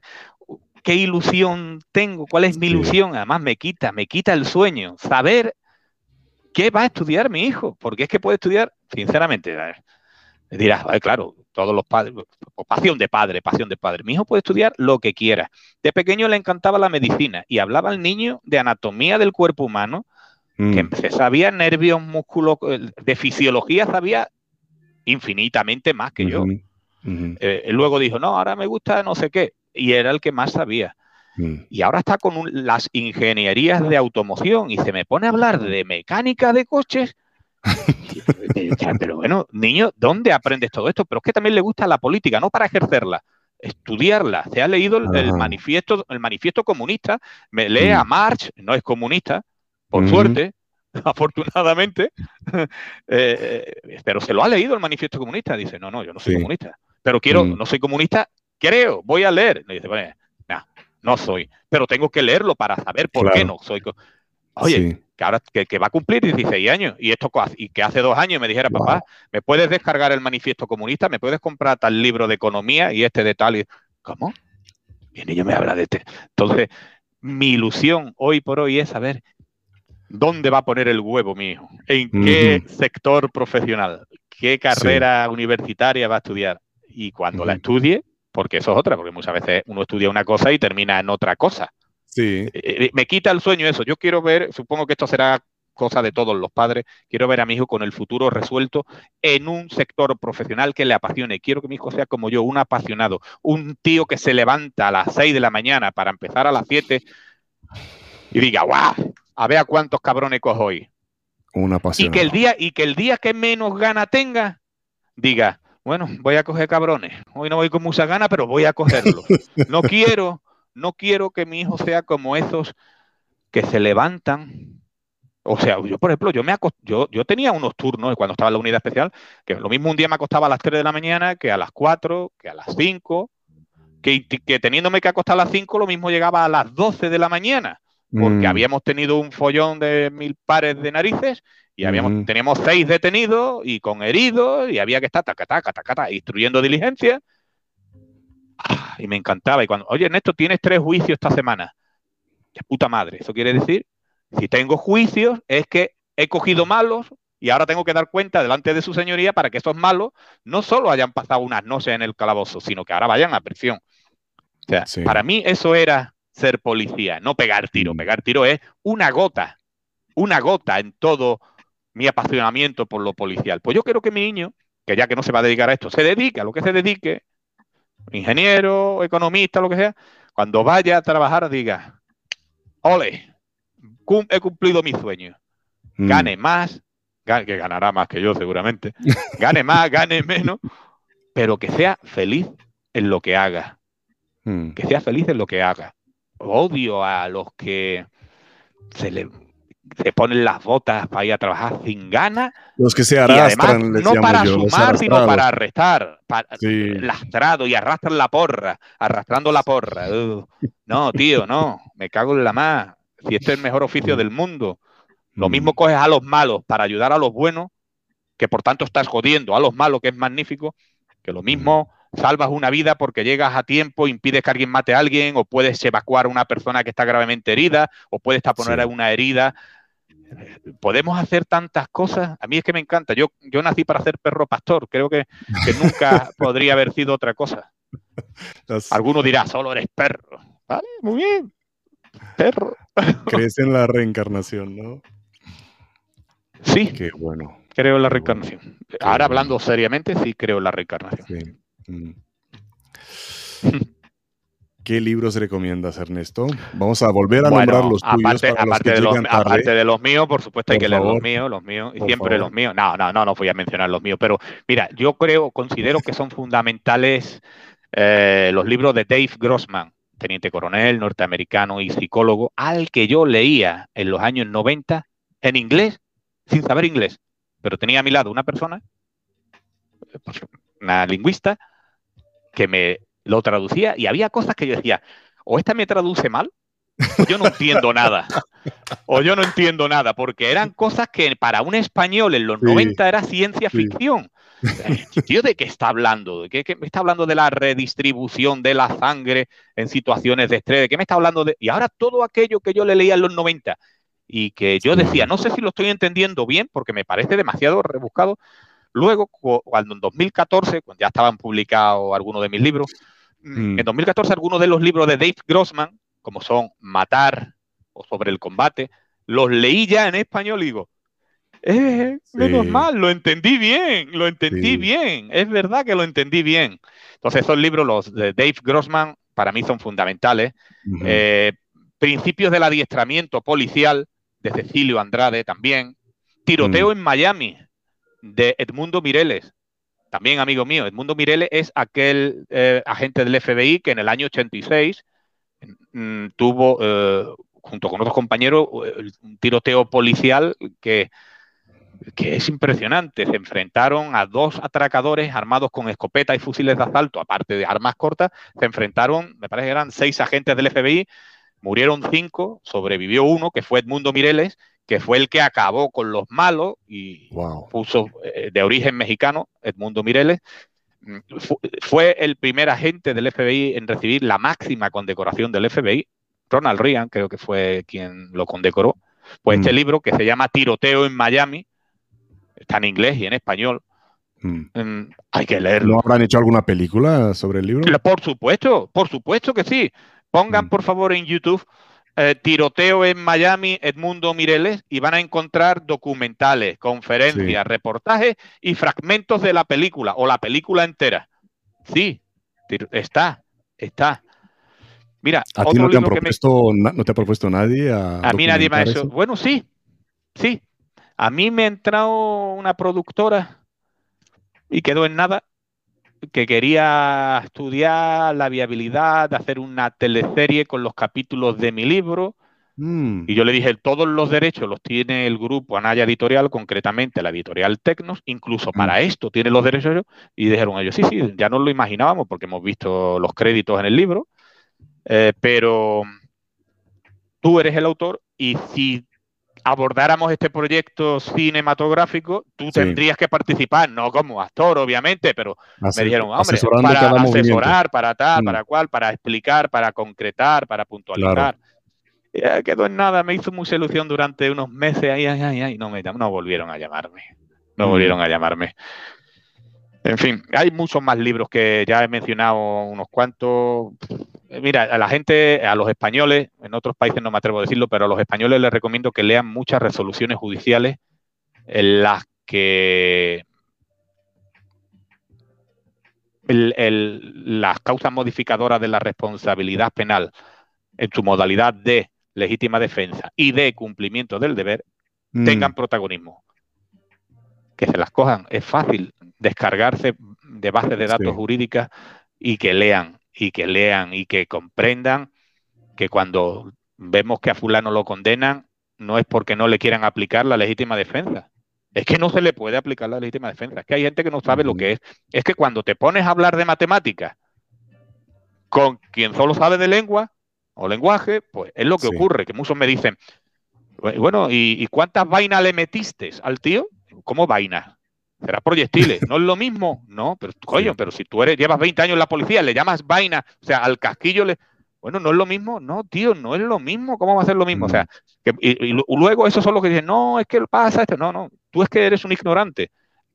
A veces inconscientemente, y lo más triste es que me encuentro muchos que lo son conscientemente, que saben, que no saben, y además no quieren seguir sabiendo, no quieren saber. Se les ofrecen clases, no, no, no quiero, yo no, no. Quieren vivir en la ignorancia. Odio a esa gente también, de verdad. Me, me, repatea, me repatea. Que no se quieren salir de, de, lo que es el, el, círculo, de estar cómodo, ¿no?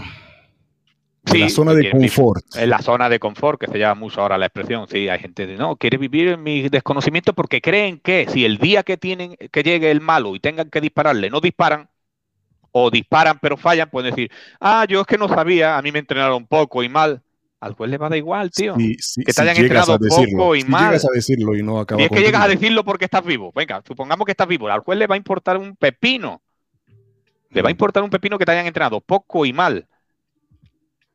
Mm, la gente vive cómodamente en la poltrona de la ignorancia, en el confort del para eso están los geos, para eso está. No, mire usted, los de operaciones especiales no son los que más enfrentamiento tienen.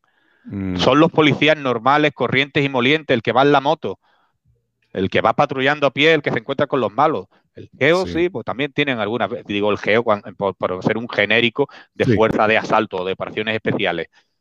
Son los que menos, ¿no? Para eso está yo, ¿para qué voy a entrenar? Llamamos al geo, así. Ah, Cuando un tío venga a apuñalarte y tú digas, hola, buenas noches, déjeme la documentación. Y el tío se baje con un martillo a darte en la cabeza, que va a llamar al geo? ¿A séptimo de caballería?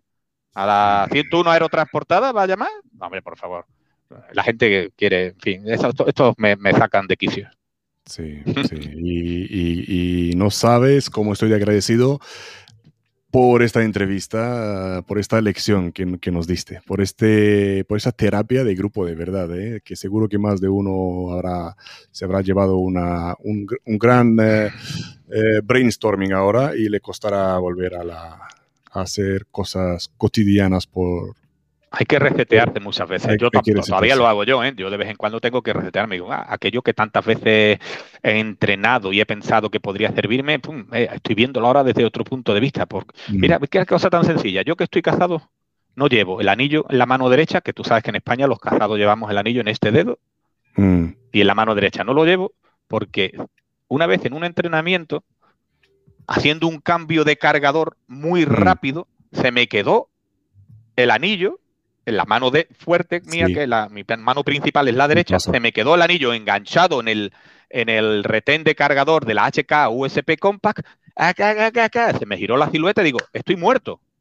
Yo estaba moviéndome mientras hacía el cambio de cargador y se suponía que el atacante venía hacia mí, tenía que... Pues se giró la silueta, quiere decir que ha terminado el ejercicio. Me ha apuñalado, no me ha dado tiempo a introducir el cargador y soltar. Pues cambié. Sí. pero es un detalle tonto, insignificante, pero ¿qué es lo que hice? Adaptarme, adaptarme, adaptarme. el famoso pistolero del, oeste, también lo hacía. Eh, disparaba, podía disparar desde dentro del abrigo. ¿Por qué? Porque sus bolsillos no existían nada más que por fuera. Le había quitado el forro. Se metía la mano en el bolsillo y lo que tenía eran los revólveres. Customizó su abrigo. Yo customicé mi funda, mi holster. Sí, sí y, también hay un poco que customizarse en este sentido, visualizándose, creyéndoselo. Las conexiones. Si tú, si tú en el entrenamiento no te visualizas disparándole al cartón pensando que es un ser humano y te cree que eres capaz de hacerlo, ¿cómo carajo vas a hacerlo en la vida real el día que llegue el momento? Si no eres capaz de mm. hacerlo en un entrenamiento en la vida real. Mm. Yo, una de mis frases, solo podemos, una frase muy mía es, solo podemos hacer lo que sabemos hacer. Es de perogrullo, que por tanto no podremos hacer lo que no sabemos hacer. Aún así, a veces el propio instinto, si está mínimamente engrasado, te, mm, te permite hacer ciertas cosas. Oye, me estoy quedando sin batería, perdón un segundo, que me está avisando el teléfono. Esto, un segundo que... Mientras, tú lo cargas, eh, voy a poner aquí un, comentario que pregunta dónde se puede comprar el libro del doctor Andrade. Gracias. Eh, igual que los libros de, Ernesto, los encuentras en, Amazon o simplemente busca eh, en Facebook o en LinkedIn Cecilio Andrade, lo encuentras, escríbele y pregúntale que, él te contesta enseguida. Eso garantiza. Cecilio responde rápidamente, claro que sí. Doctor Cecilio. A mí me gusta decirle doctor. Mm. El doctor Cecilio Andrade es doctor en historia, cum laude, ¿eh? máxima calificación universitaria. Sí, señor. a mí me enorgullece. Es una me, gusta, me gusta presumir de mis amigos. Yo presumo de mis amigos. y, no solo de mí. Aquí quiero, que aquí quiero presumir eh, con, los invitados, pero es difícil, ¿eh? Es difícil sacarles un poquito de, de, de, historias que, les aporten flores, pero, pero es difícil. Em, no quiero terminar, pero nos dejaste a todos nos sacudiste a todos y nos dejaste. Eh, ya Está siendo excesivamente generoso, creo, conmigo. estamos todos, eh, yo personalmente hablo, en mi nombre y lo puedo ver en, lo podemos ver, tú también lo puedes ver en los comentarios que, aparecen. Eh, estamos todos impresionados con, con tu esfuerzo y con tu actitud hacia la vida, con tu eh, con tu lección de vida, eh, sin más, con cómo te has reinventado. Sí, me he reinventado, eh, yo lo, reconozco, me he reinventado. Y te has puesto a escribir, cosa que nadie apostaba. Escribía antes de que esto me ocurriera, ¿eh? Yo ya escribía antes. Lo que pasa que a raíz de aquello. Sí. Mira, creo que iba en la ambulancia para el hospital con mi mujer, porque bueno, primero me, llevan a un hospital de urgencia donde dicen, este tío hay que, hay que operarlo. El jefe de policía, con buen criterio, a las 6 de la mañana dijo allí, aquí que no te operen, te vamos a trasladar a tal sitio, que es máxima calidad para este tipo de operaciones.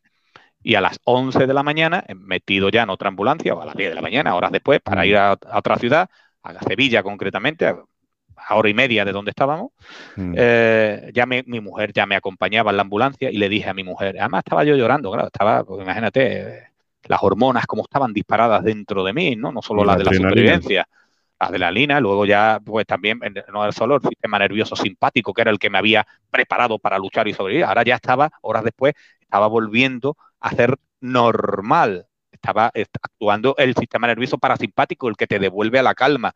Y cuando mm. empiezas a volver a la calma, empiezas a ver, hostia, es que estaba a punto de morir. Y ahí es donde me vine un poco abajo y le dije a mi mujer, creo que fue en la ambulancia, le dije, María José, todo lo que yo he escrito, porque yo ya había escrito y publicado artículos sobre fisiología ah, humana en el enfrentamiento a vida o muerte, digo, he pasado por casi todo, pero me di cuenta horas después. Mm. Y digo, mira, mm, lo que estaba partido, que era la pierna, el pie, no me dolía. Eh, hice lo que sabía hacer. Eh, hice cosas que no sé cómo las hice. Todo mm. aquello de lo que yo hablo en mis artículos sobre esto, la supervivencia en el combate, eh, sobre todo en el combate inesperado, que hay que distinguir entre el combate reactivo y el combate proactivo cuando tú vas a buscar al enemigo no es lo mismo que el enemigo te mm. encuentre a ti de sopetón y sin avisarte. Todo es distinto. Todo es distinto. O casi todo. O casi todo es distinto. Muchas cosas fundamentales son distintas. Bueno, Pues le dije, joder, eh, casi todo de, eso de lo que yo hablo y escribo, parece que es verdad. Que no solo se lo leí a Grossman en inglés y me lo tradujeron, que no solo lo he escrito yo, que no solo se lo he leído también a, Javier Pechi, que es un gran maestro mm, del cual, el cual ha publicado un libro que también recomiendo, eh, Manual del Tiro, no recuerdo el título ahora mismo, Javier Pechi, Pechi con doble Charlie, con doble C, Pechi, Pexi. Eh, em, pues este libro también es muy recomendable, no solo eh, lo, lo, escrito y lo he oído, es que lo he vivido, es cierto. Entonces, a partir de ese momento, como te decía, yo ya escribía, pero a partir de ese momento empecé a escribir con más mm, profusión, ¿no? Ya era más artículo, más artículo, más artículo y poco después ya el libro. Por cierto, eh, no he hecho honor a una verdad. El primer libro, La línea de fuego, lo escribí con un psicólogo que se llama Fernando Pérez Pacho. Fernando Pérez Pacho es coautor de La línea de fuego, la realidad de los mm. enfrentamientos armados, que se me ha mm. olvidado decirlo al principio y pido disculpas porque, bueno, hemos saltado de una pregunta a otra de la siguiente, ¿verdad? soy un poco anárquico e, cuando estamos en esto, soy un poco anárquico, entonces se me había pasado y ahora que me he acordado tengo que, mencionarlo, por fuerza. Claro, claro, claro, wow, wow, wow. Hemos quedado todos, ya te digo, eh, vamos a tener que lo mismo, ahora estamos con la adrenalina, después de imaginarnos todo aquello. Eh, invito a todos los que han escuchado esto eh, leer, leer el libro, ya que, han escuchado, eh, porque hay muchos más de ellos ahí.